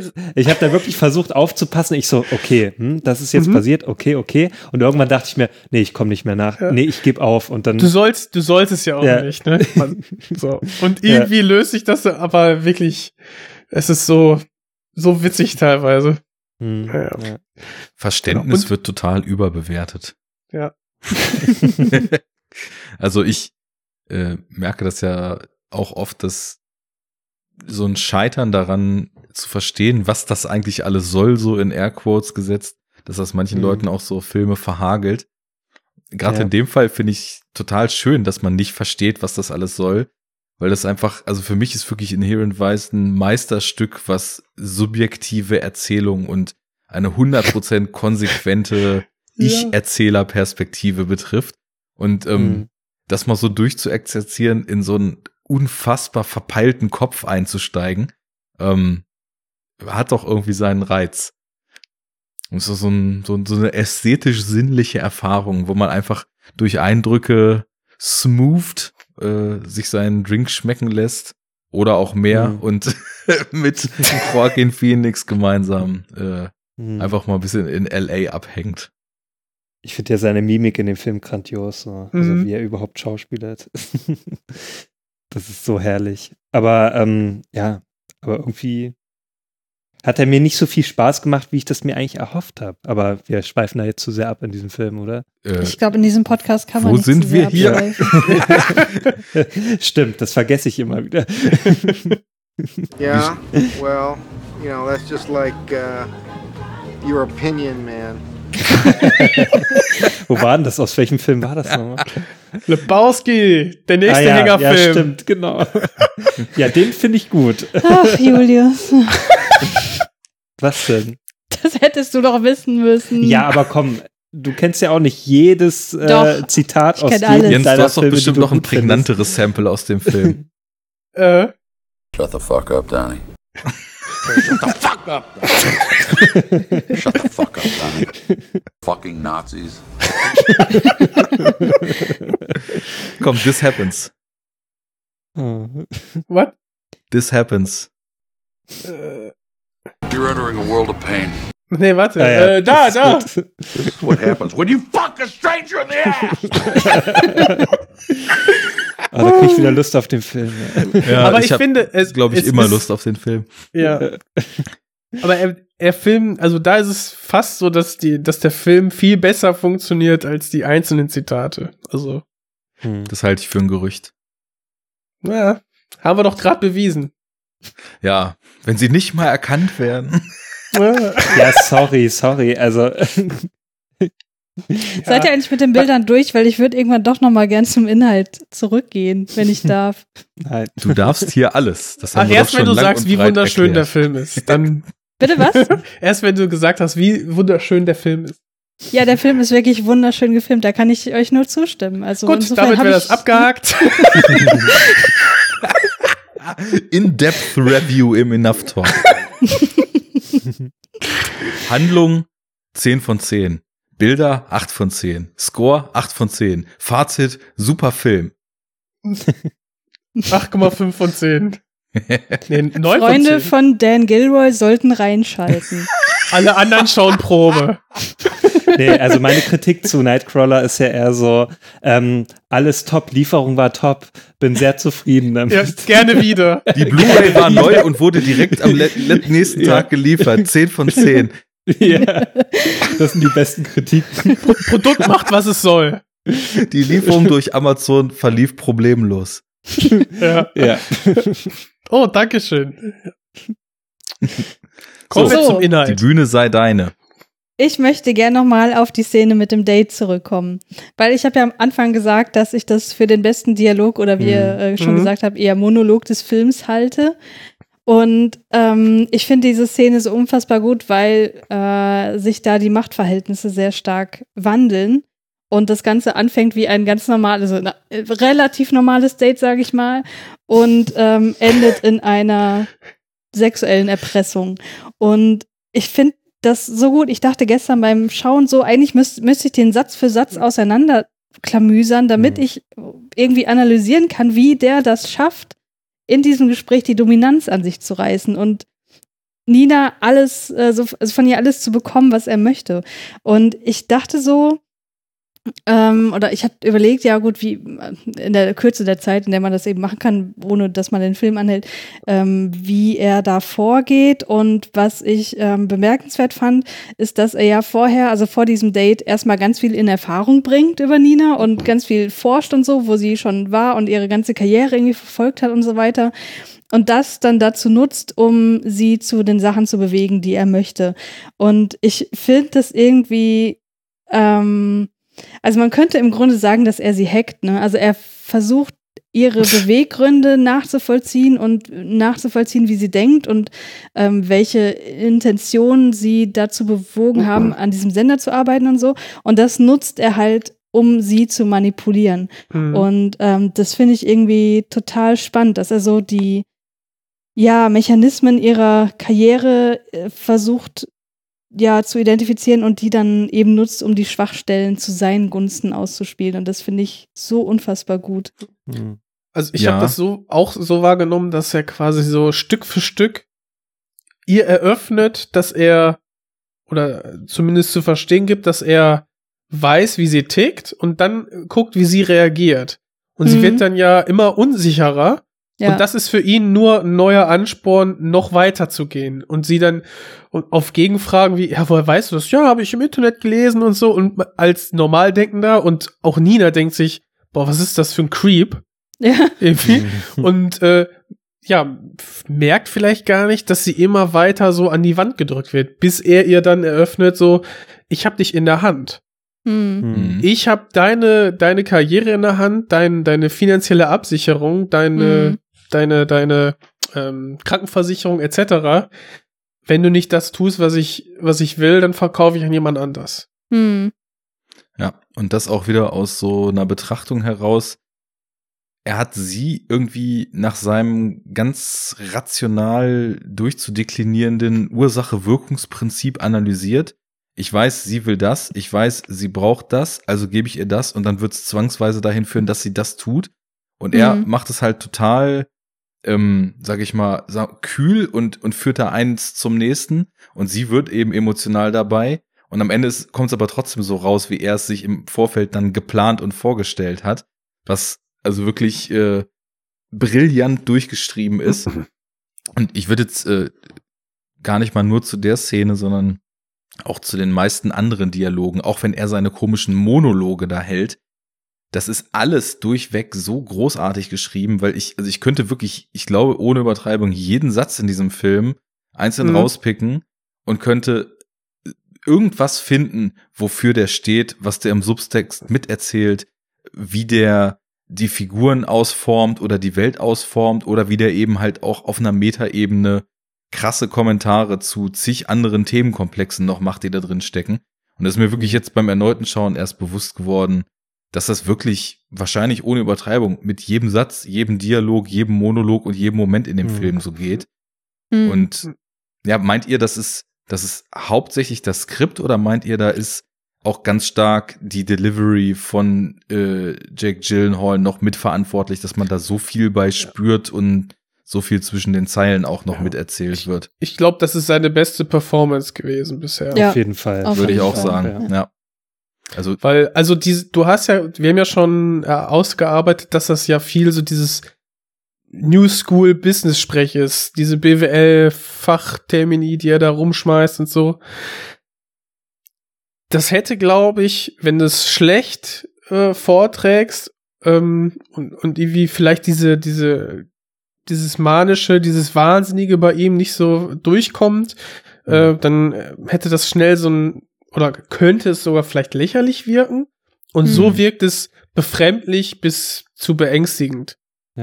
Ich fand es auch erstaunlich, dass man, also ich habe da gar nicht so Jack Gyllenhaal gesehen in, in dieser Rolle. Also der, Mhm. der, der war dann eine ganz andere Person für mich. Ja. Und das ist ja gutes Schauspiel, wenn du eigentlich den Schauspieler an sich gar nicht wiedererkennst. So, Mhm. Das wird ja auch oft kritisiert bei Schauspielern, so, naja, äh, zum Beispiel, ja, Brad Pitt ist viel zu sehr Brad Pitt oder so. Oder ähm, zum Beispiel Christoph Waltz hat ja oft so das Problem, der ist ja immer so der Christoph Waltz und so, wie man ihn halt kennt. Und äh, bei Jack Gyllenhaal dort in der Rolle, also der hat halt komplett anders gespielt, als man ihn sonst kennt. Mhm. Und das ist ja eh der Vorteil von Jack Gyllenhaal, dass er sehr wandlungsfähig ist. So. Also der kann ja wirklich, also gefühlt alles spielen, so, ne? Also Mhm. Ähm, der kann sogar in so einem Film wie, wie Spider-Man, kann der sogar auch überzeugen, da ist er dann die Stärke. Oder ähm, wie zum Beispiel bei, ähm, äh, wie heißt der hier, der äh, Brokeback Mountain zum Beispiel. Also auch eher so eine Mhm. ruhige Rolle zum Beispiel. Also ich finde halt, der ist extrem wandelfähig und ich finde, da ist er besonders halt ähm, überhaupt nicht wiederzuerkennen. Also Ja. Der kann ja sogar in einem anderen Film mit Spidern, der nicht Spider-Man ist, sogar in einem Film sich schon von so verschiedenen Aspekten und Seiten her darstellen, dass man ihm sogar so eine Doppelrolle so krass abkauft. Ähm, Ich, hm, ich, der hat ja vorher, wie 2012, hat er ja zum Beispiel End of Watch ähm, gemacht. Mhm. Das ist dieser Polizeifilm aus Ja, der ja. subjektiven Perspektive. Ähm, da hat er sich ja, also körperlich ja auch schon verändert, ne? Glatze und sowas Mhm. und wirkt aber noch recht jung.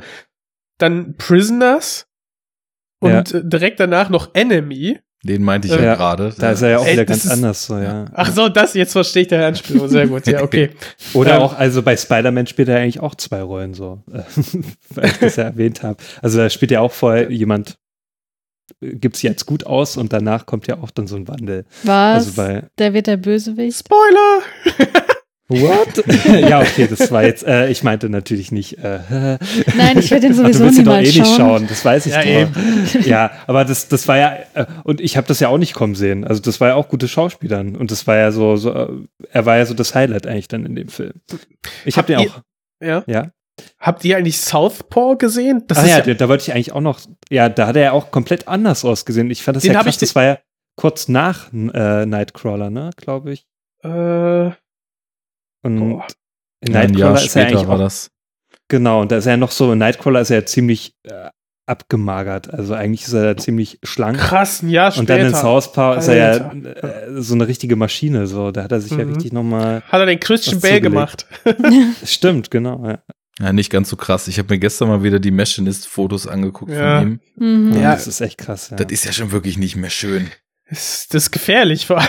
Ja. Mhm. Der Und hat dann ja auch, glaube ich, eine längere Essstörung damit rausgenommen. Ne? Ja. Mhm. Oh je. Ich fand es auch so krass in Weiß dann auf einmal, wie, wie dick er dann da auf einmal wieder war. Das ist Ja. unglaublich.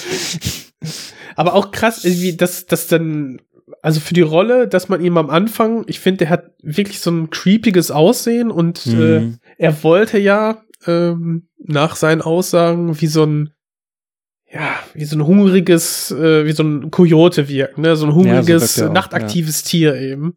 Ja. Und äh, ja, hungrig passt dann, ne, zu diesem Ich ausgemergelten. finde auch so seine Augen, also so, äh, der macht so viel mit den Augen, das finde ich so krass. Also Und das, dadurch obwohl die so halt kalt komplett und, anders. äh, Ja. und leer erstmal wirken, ne? Aber dann kommt Mhm. doch so viel rüber. Und Aber wenn der du und dann siehst du ihn da in so einem Interview zu dem Film und denkst so, okay, krass, dieser Mensch hat diesen Mann gespielt, ist ja der Wahnsinn, ne? Ja, ich finde, der, der kann ja auch so unfassbar sympathisch wirken, so, ne? Also in anderen Rollen, äh, finde ich auch, kann er sehr sympathisch sein. Und da ist er komplett das Gegenteil, so. Und das kauft man ihm zu 100 Prozent ab. Und das finde ich halt so erstaunlich. Ja. Hm. Ja, einfach Äh, einer der besten seiner Zunft und definitiv auch so von den A-List Hollywood-Darstellern. Mhm. Wobei ich weiß gar nicht, ist er so 100% A-List oder Mhm, ist er eher so in Indie-Filmkreisen so eine der Adressen schlechthin? Ja, also so bei, bei diesen Awards, ähm, äh, da reist er ja nicht wirklich so viel. Also Nightcrawler hat ja auch, ähm, also der hat ja nur eine Nominierung gehabt äh, als bestes Drehbuch, glaube ich. Mhm. Ähm, Wo er und gewonnen hat, war, war ja bei den Independent Spirit Awards, Ah, okay. die, äh, also für, für Dreh, bestes Drehbuch und bester Debüt-Regiefilm. also bestes Ja. Regie. bestes Aber ja noch nicht Regiedebüt. mal, also für das Schauspiel. Also das ist ja eigentlich auch ziemlich, äh, also äh, besonders das Schauspiel, das, das äh, sticht ja so hervor und das wurde überhaupt nicht irgendwie berücksichtigt Ja. bei irgendeinem Award. Ähm, und damals hat es mich ja auch gewundert, als der Film rauskam, da dachte ich mir, komm, das ist instant ein Oscar oder eine Nominierung halt. Ne? Ja. Aber wir waren alle im Birdman-Hype, ne? Ja. Hm. Ach, das Okay, war Michael- Birdman, ja. Michael Okay. Keaton war auch gut, aber ich fand halt äh, Jack Gyllenhaal um Längen besser. Also das, Ja. Ja, Ja, Jake Gyllenhaal ist so der most neglected A-List-Actor. Ne? Mm. Also, hm. naja, Aber vielleicht- nominiert wurde Also er war für. für Brokeback Mountain, glaube ich. Mhm, Ne? ja. Ja. Mhm. Ja, das ist aber auch jemand, wo man über die Jahre hat, der, der wird noch immer stärker und der, der entwickelt sich noch in verschiedenste Richtungen Ja. weiter und, Das- und lotet Das ist ja auch so dieses, dieses Leo-Prinzip. Ne? Nee, nee, noch nicht geben. Lass mal abwarten, was noch kommt. ja, ja. und dann Ja. gibt's den für im Dreck rumkriechen. Na super. Und, und Fisch essen. Roh. Ja, vor allem, ich meine, auch wenn ich jetzt natürlich irgendwie, wie wir ja vielleicht mittlerweile sogar alle gehört haben, absolut kein Freund vom neuen Tarantino war. Ähm, Zu Recht. Oh ja, habe ich auch gehört. Ich war ein bisschen enttäuscht, aber naja. ja, eure, eure Diskussion dazu habe ich auch mitbekommen. ähm, muss ich also sagen, dass ich selbst in dem Film zum Beispiel DiCaprio deutlich stärker als in Revenant fand, Mhm. von dem ich auch überhaupt kein Fan war, aber ähm, Mhm. Ich fand hier jetzt zum Beispiel äh, in meinem Rant über den Film habe ich noch eine Szene vergessen, die ich wirklich gut fand und das war in dem Tarantino-Film die Schauspielszene, nachdem er sich mit Mhm. diesem kleinen Mädchen, Ja, die Actor und nicht. Actress genannt werden will, Ja. ähm, Ja. nachdem er sich mit der unterhalten hat, spielt er ja so eine Szene, Mhm. wo er, glaube ich, eine Frau gefangen genommen hat oder so und dann als Geisel wieder laufen lässt. Und was er da abfeuert, ist, glaube ich, somit das Beste, was ich überhaupt schauspielerisch Mhm. mal in DiCaprios Karriere gesehen habe. Ähm, Und das ist auch so als Film im Filmbit richtig gelungen ist- gewesen. Ähm, Ja. Ich fand das auch so großartig mit Timothy äh, Oliphant, ähm, als es so die Kamera um die beiden so ähm, sich dreht und er sich ständig verspricht, so das finde ich auch so großartig. Also ich finde eh das Schauspiel von Leo da in dem Film, wow, also ich, ich konnte es nicht ganz verstehen, warum da Brad Pitt so abgefeiert wurde ständig in dem Film. ich Weil er die coole Sau war. Ja, klar, ich fand ihn ja auch ziemlich cool, aber ich fand ihn jetzt vom Schauspiel nicht so herausragend wie Leo, aber ähm, naja. Da war ja jemand anderes besser, dieses, ja, in der Oscar-Season. Also, wo man eh wusste, dass er das gewinnt. Der Joaquin Phoenix. Ach so, ja. Ja. Ja, gut, zu Recht. Aber der ist halt auch verdammt gut, Joaquin Phoenix. Den habe ich auch so gegönnt, also. Ja. ja. Ja, der ist ja, ich meine, das, das sind so die obvious Picks jetzt irgendwie, aber ich finde Mhm. eben neben Gyllenhaal ist Joaquin Phoenix halt auch einfach ganz weit oben mit dabei mit dem, was er ja, macht. auf jeden Fall, ja. Ich fand den schon in Master so gut. Also ich habe den damals so Ja. gegönnt, dass der in Master, äh, da hätte er schon den Oscar verdient gehabt, weil ich das unglaublich gut fand, wie er, also seine Körperhaltung, also wie er die damals schon so gespielt hat. Ähm, der hat auch so einen ganz komischen Gang gehabt, so, so ein, also wie so richtig von so einem Alkoholiker halt, ne? Ja. Ähm, das fand ich so großartig und auch wieder gesprochen hat. Also fantastisch. Äh, und das hat er ja in Joker auch wieder so gemacht, so, ne, wo er auch so äh, physisch ähm, so sich so richtig in die Rolle reingelebt hat. Aber ich frage mich jetzt, wo ihr das so hervorhebt, sowohl bei Jack Gyllenhaal als auch jetzt, Hm. Gehört das Physische dazu, dass man einen Schauspieler wirklich als gut empfindet? Also muss der eine physische Leistung abrufen? Nicht unbedingt, aber das ist noch mal so, ein- so, so ein noch mehr, also dass ich das noch mehr äh, äh, den, den Schauspieler abkaufe. Also Mhm. dass er diese Person darstellt. Also Jack Gyllenhaal hat das ja auch in Nightcrawler gemacht. Also der ist ja auch physisch, also schon allein durch die Augen, so du- durch seinen Blick und auch so durch seine äh, seine äh, Körper, äh, Körperlichkeit so, ne? Also, dass er da auch dafür abgenommen hat für diese Rolle. Ja, aber das finde ich halt immer so ein bisschen lame als Argument zu sagen, ja, der hat 30 Kilo abgenommen, deswegen kriegt er jetzt einen Oscar. Ja, das funktioniert ja nicht überall. Also ich. Ja, aber hat ja nicht funktioniert. Ja, und per se ist das natürlich lame, wenn du es jetzt erstmal so ganz isoliert betrachtest, so sich, Mhm. sich Speck anzufressen oder sich runterzuhungern. Das, das ist natürlich jetzt also beides äh, erstmal eine rein körperliche Operation, wo natürlich im Vorfeld zum Runterhungern deutlich mehr Disziplin als zum Speck anfressen gehört. Aber ähm, das ist jetzt erstmal für sich, sage ich mal, nichts Besonderes. Ich finde aber bei den guten Schauspielern, wie jetzt eben angesprochen, die Joker-Rolle von Joaquin Phoenix oder ähm, ich fand jetzt nicht, dass Jake Gyllenhaal hier mega abgemagert war, aber du, du, wenn die ihre Rollen halt richtig leben, dann das lebt natürlich primär von Mimik, von Ausdruck, von der Art, wie man sich bewegt. Aber so eine Gesamterscheinung kann schon noch stimmiger und noch schlüssiger sein, wenn auch das körperliche Bild dazu passt. Dieses, Mhm. dieses Anfressen, das verstehe ich nicht so ganz, weil das funktioniert mittlerweile mit Fatsuits alles total Mhm, gut. ja. Da weiß ich nicht. Also klar, jetzt würde wahrscheinlich jeder Actor sagen, naja, man fühlt sich aber nicht so, wenn man die Fatsuit anhat. Man muss wirklich so Mhm. dick sein, um es zu verkörpern. Aber generell, sage ich mal so, diese, dieser Smashinist-Ding, das so bis ins absolute Extrem weiter zu, zu packen, wie Bale das macht, da habe ich auch seit Jahren immer schon das eher als übers Ziel hinaus gesehen, weil ich Mhm. finde dann, wenn man jetzt wirklich vom klassischen Method Acting äh, ausgeht, ein De Niro, der im New York der 70er tatsächlich äh, monatelang nachts Taxi fährt oder ein Daniel Day-Lewis, der ein Jahr als Schneider arbeitet und äh, von, von Grund auf lernt, wie man näht und äh, dann also wirklich in, sein, in seinem ganzen Habitus versucht, sich in so eine Rolle reinzufinden. Das finde ich jetzt deutlich spannender, als so eine rein körperliche Transformation durchzumachen. Aber bei den Mhm. Beispielen von eben, da sind es ja gesamtdarstellerische Performances, wo also so ein entsprechendes Körperbild was man ja auch nicht ausblenden kann, einfach so, so ein Gesamtbild nochmal formt von einer Figur, Ja. die natürlich primär durch das, durch die Darstellung und durch das Schauspiel und alles, was dazugehört, äh, definiert ist, aber Du dann kannst so es ein nicht- i-Tüpfelchen kriegt. du kannst es nicht ausblenden, ne? Ist Mhm. halt ein visuelles Medium und eine körperliche Veränderung bei einem gestandenen Schauspieler, wo Name und sehr vieles, sag ich mal, im Vorhinein bekannt ist, dann hast du hilft eine körperliche Veränderung ja, ähm, die neue Rolle besser zu verkaufen, weil du ihn ja neu einordnen musst. Und was jetzt Jake Gyllenhaal hier geschafft hat, ist ja quasi als Jake Gyllenhaal hinter den die Darstellung des Charakters zu treten. Mhm. Und ich und sowas eine körperliche Veränderung hilft, glaube ich, schon immer und immer eigentlich bei sowas.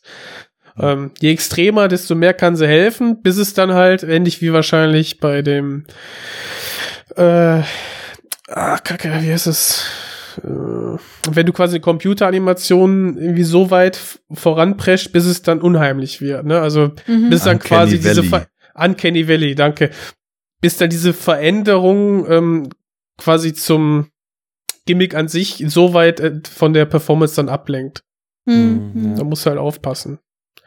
Aber ja, dieses Method Acting gibt's halt diese zwei Herangehensweisen. ne? Entweder machst du es halt komplett und was dann dem Schauspiel hilft für dich als Schauspieler, reicht das ja schon, ne? Wenn du denkst, dir hilft es und dann spielst du besser, ja, dann mach es so. Man kann das ja auch ins Extrem treiben. Also ich meine, so diese Nummern, die ein Jared Leto dann da am Suicide Squad Set abgefeuert hat, da hat man auch das Mm. Gefühl, ja, okay, also zum einen hat der Typ sowieso den Schuss nicht mehr so richtig gehört und Ja, ja. zum, zum hat er nicht anderen, eine Sekte, hat er nicht eine Sekte jetzt auch irgendwie ähm, ja, erschaffen? er Der ist, sich ich, auf aber gerne irgendeiner als Insel. Jesus-Figur, kann schon Okay. passen. Der, der ist, Ja. glaube ich, auf irgendeiner Insel und hat da jetzt eine Sekte gegründet oder so. Das ist jetzt irgendwie so das Gerücht gerade. In Filmvorbereitung oder? Äh, weiß ich nicht, aber irgendwie ist er jetzt auch durch die Corona-Krise, ist er jetzt eh auf so einer Insel. Ähm, Wer ist das nicht? Ähm, kann er jetzt gerade auch nicht davon runter oder so Nice. und hat da irgendwie und irgendwie ist da wohl rausgesickert so, dass da da dass er da eine Sekte gebildet hat und dass er so Anhänger hat, die ihm folgen.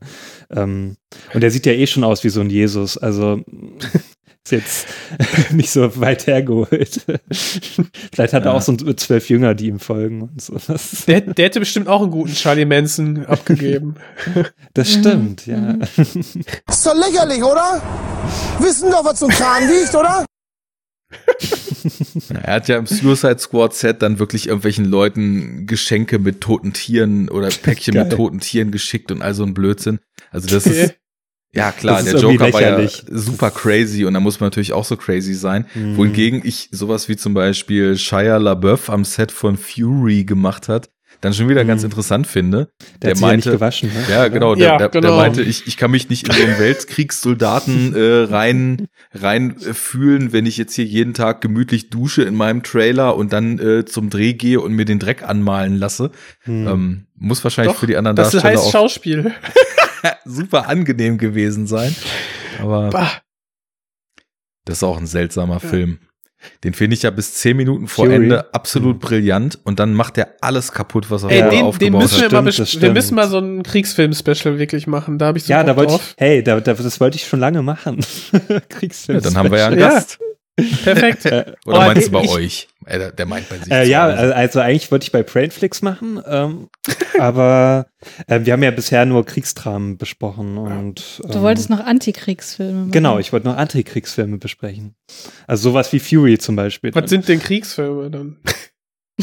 Naja, Kriegsfilme sind halt so, wo die Kriegshandlung an sich ähm, beschrieben wird, also meistens mit Soldaten. Hm? Kriegsdramen ist dann eher die Zivilbevölkerung, die dann beleuchtet Okay, wird. okay. Ja, aber was ist dann der Unterschied zwischen Antikriegsfilm und Ja. Kriegsfilm? Ach so, Antikrieg, naja, die dann eher eine Kritik äußern. aber tut das nicht jeder? Naja, es gibt Das- ja auch welche, also äh, stell dir Roland Emmerich-Film vor oder okay. Michael Bay-Film, die zelebrieren den Krieg. Also das Ich glaube- ist nicht Antikriegsfilm. es hängt doch total davon ab, was du mit reinnimmst in so einen Film. Genau, Weil teilweise das- ja die gleichen Filme von Leuten als, als krasse Statement gegen Krieg und Gewalt gesehen werden und von anderen krass Mhm. abgefeiert werden für Mhm. das, was da passiert und Die- sagen, ja, siehst du, man sieht da, Amerika muss die Welt verteidigen. Mhm. Die Bundeswehr guckt sich immer schön äh, die erste Hälfte von Full Metal Jacket an, ne?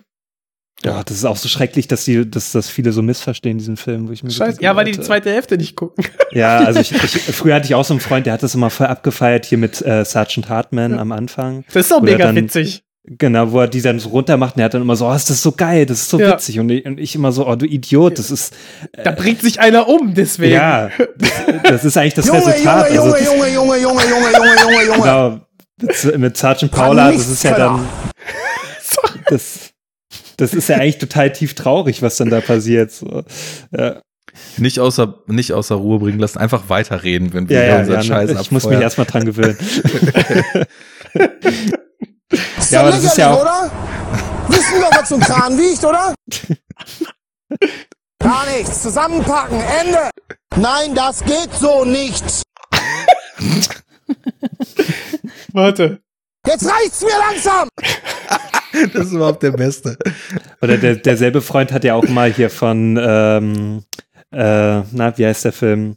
Soldat James Ryan immer so die Anfangsszene so abgefeiert. Da hat er immer so total, oh, das ist so geil und so, wo ich mir dachte, ja, äh, Junge, Ja. bist du nicht eher davon abgeschreckt? Du dachtest nicht nur Junge, sondern Junge, Junge, Junge, Junge, Junge, Junge, ja, Junge, genau, Junge, Junge, das Junge. ich, ja. Dass du das immer so schnell parat hast, unglaublich. war ja noch offen gerade. Ja. Aber ich kann es auch lassen. Gar nichts. Zusammenpacken. Ende. Aber zu lassen ist. Es ist schwer, es ist schwer. Sie ist sehr schwer. Oh Mann. Ja. Okay, geil. Dann haben wir doch schon mal äh, zumindest ein Trio, wenn nicht ein Quartett für die Ja. Kriegsfilme. Hoffentlich dauert das nicht wieder ein Jahr dann. Das, das Zwei. läuft, ne? Wir haben gute Ja, Vorsätze. Diesmal zwei Jahre, genau. Nee, aber Also, diesen, diesen ich sag Fury, zu der Sendung, ich sag zu der Sendung, Ich kann schon gar nicht erwarten, hierher zu kommen. Sehr gut. Ja.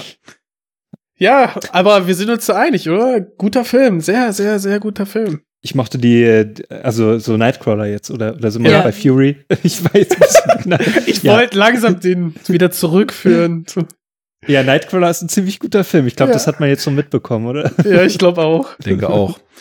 Und äh, ich fand den sowieso schon sehr gut. Und jetzt ist mir wirklich, äh, also beim zweiten Mal schauen, bin ich jetzt irgendwie Mhm. schon so in meiner Wahrnehmung nah an Meisterwerk.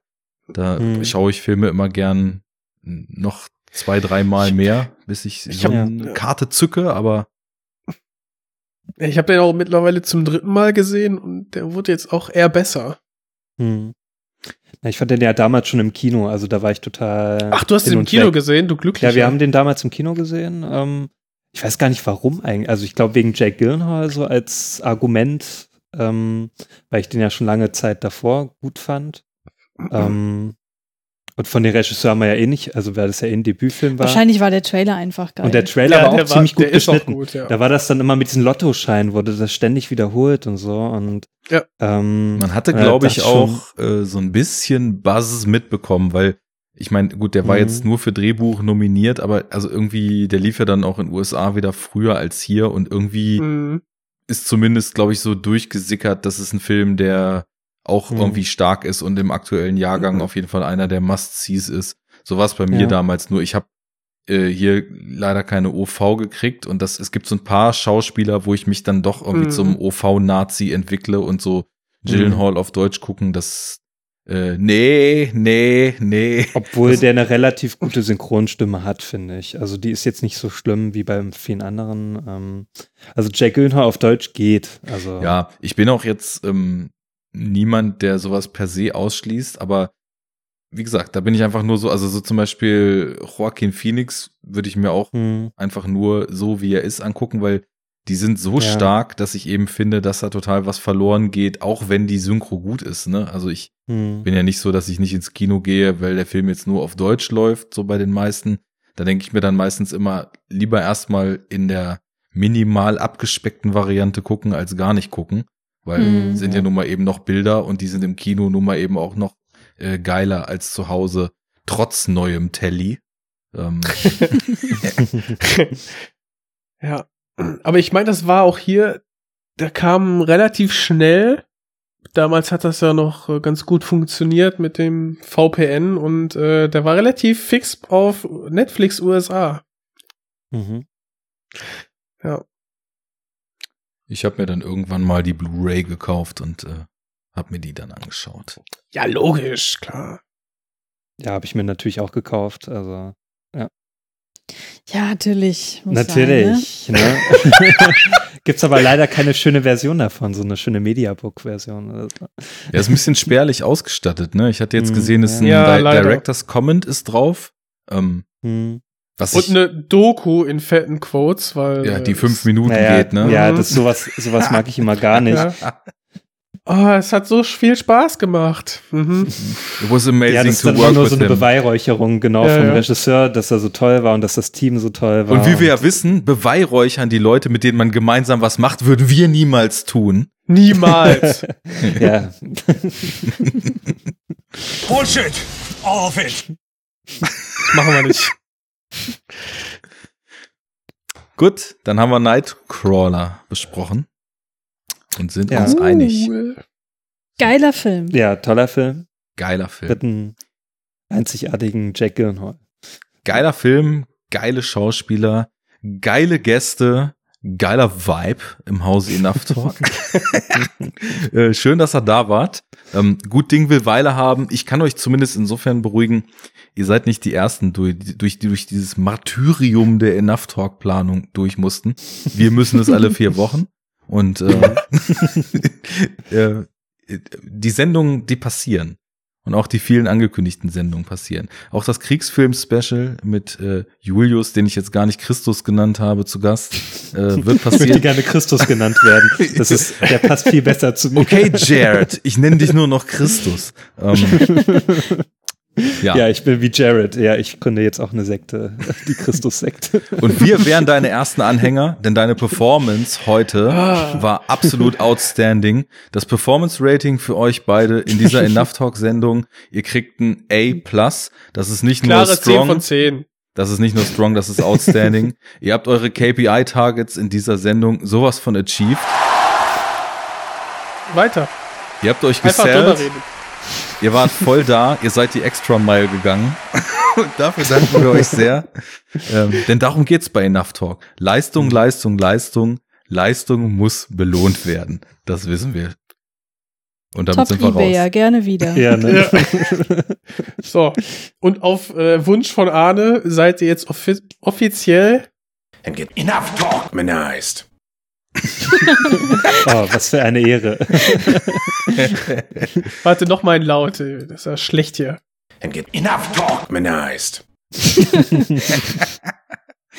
Ja, vielen, vielen Dank, dass wir da sein Ja, durften. vielen Dank. Ähm, es hat mir wirklich sehr viel bedeutet. Ich meine, ihr seid ja nicht umsonst einer meiner absoluten Lieblingsfilm-Podcasts und das ist jetzt kein Geschleime, das ist wirklich so.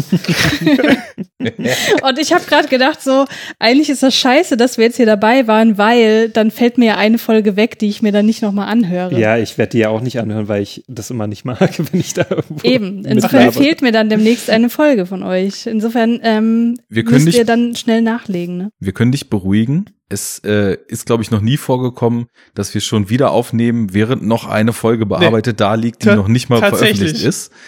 Die kommt Sehr äh, raus und äh, ich weiß ja auch nicht, ob du die Zu letzte O- kom komplett O. gehört wie hast. Stern. Owie Stern. Ähm, stimmt, wir müssen das Gewinnspiel noch auflösen. auflösen. Vielleicht gewinnst ja die DVD. Ups. Das ist jetzt hier Vetternwirtschaft, ne? Ach, wir haben gerade Oh, du hast übrigens die DVD gewonnen, jetzt wurde uns hier als Gästin beglückt. Zufall. Ja. naja, Renés Kontostand spricht Wahrheit und äh, wer da überwiesen hat, der wird gewinnen. Nein, also wir, wir tun alles ähm, für eine Handvoll Dollar. Wer sagt, ich gucke keine Western, sollte sich diesen Western angucken und dann eines Besseren oder einer Mhm. Besseren belehrt werden. Übrigens, Christian, ich habe den Film schon. Okay. Den hat er Also sich natürlich auf Blu-ray gekauft.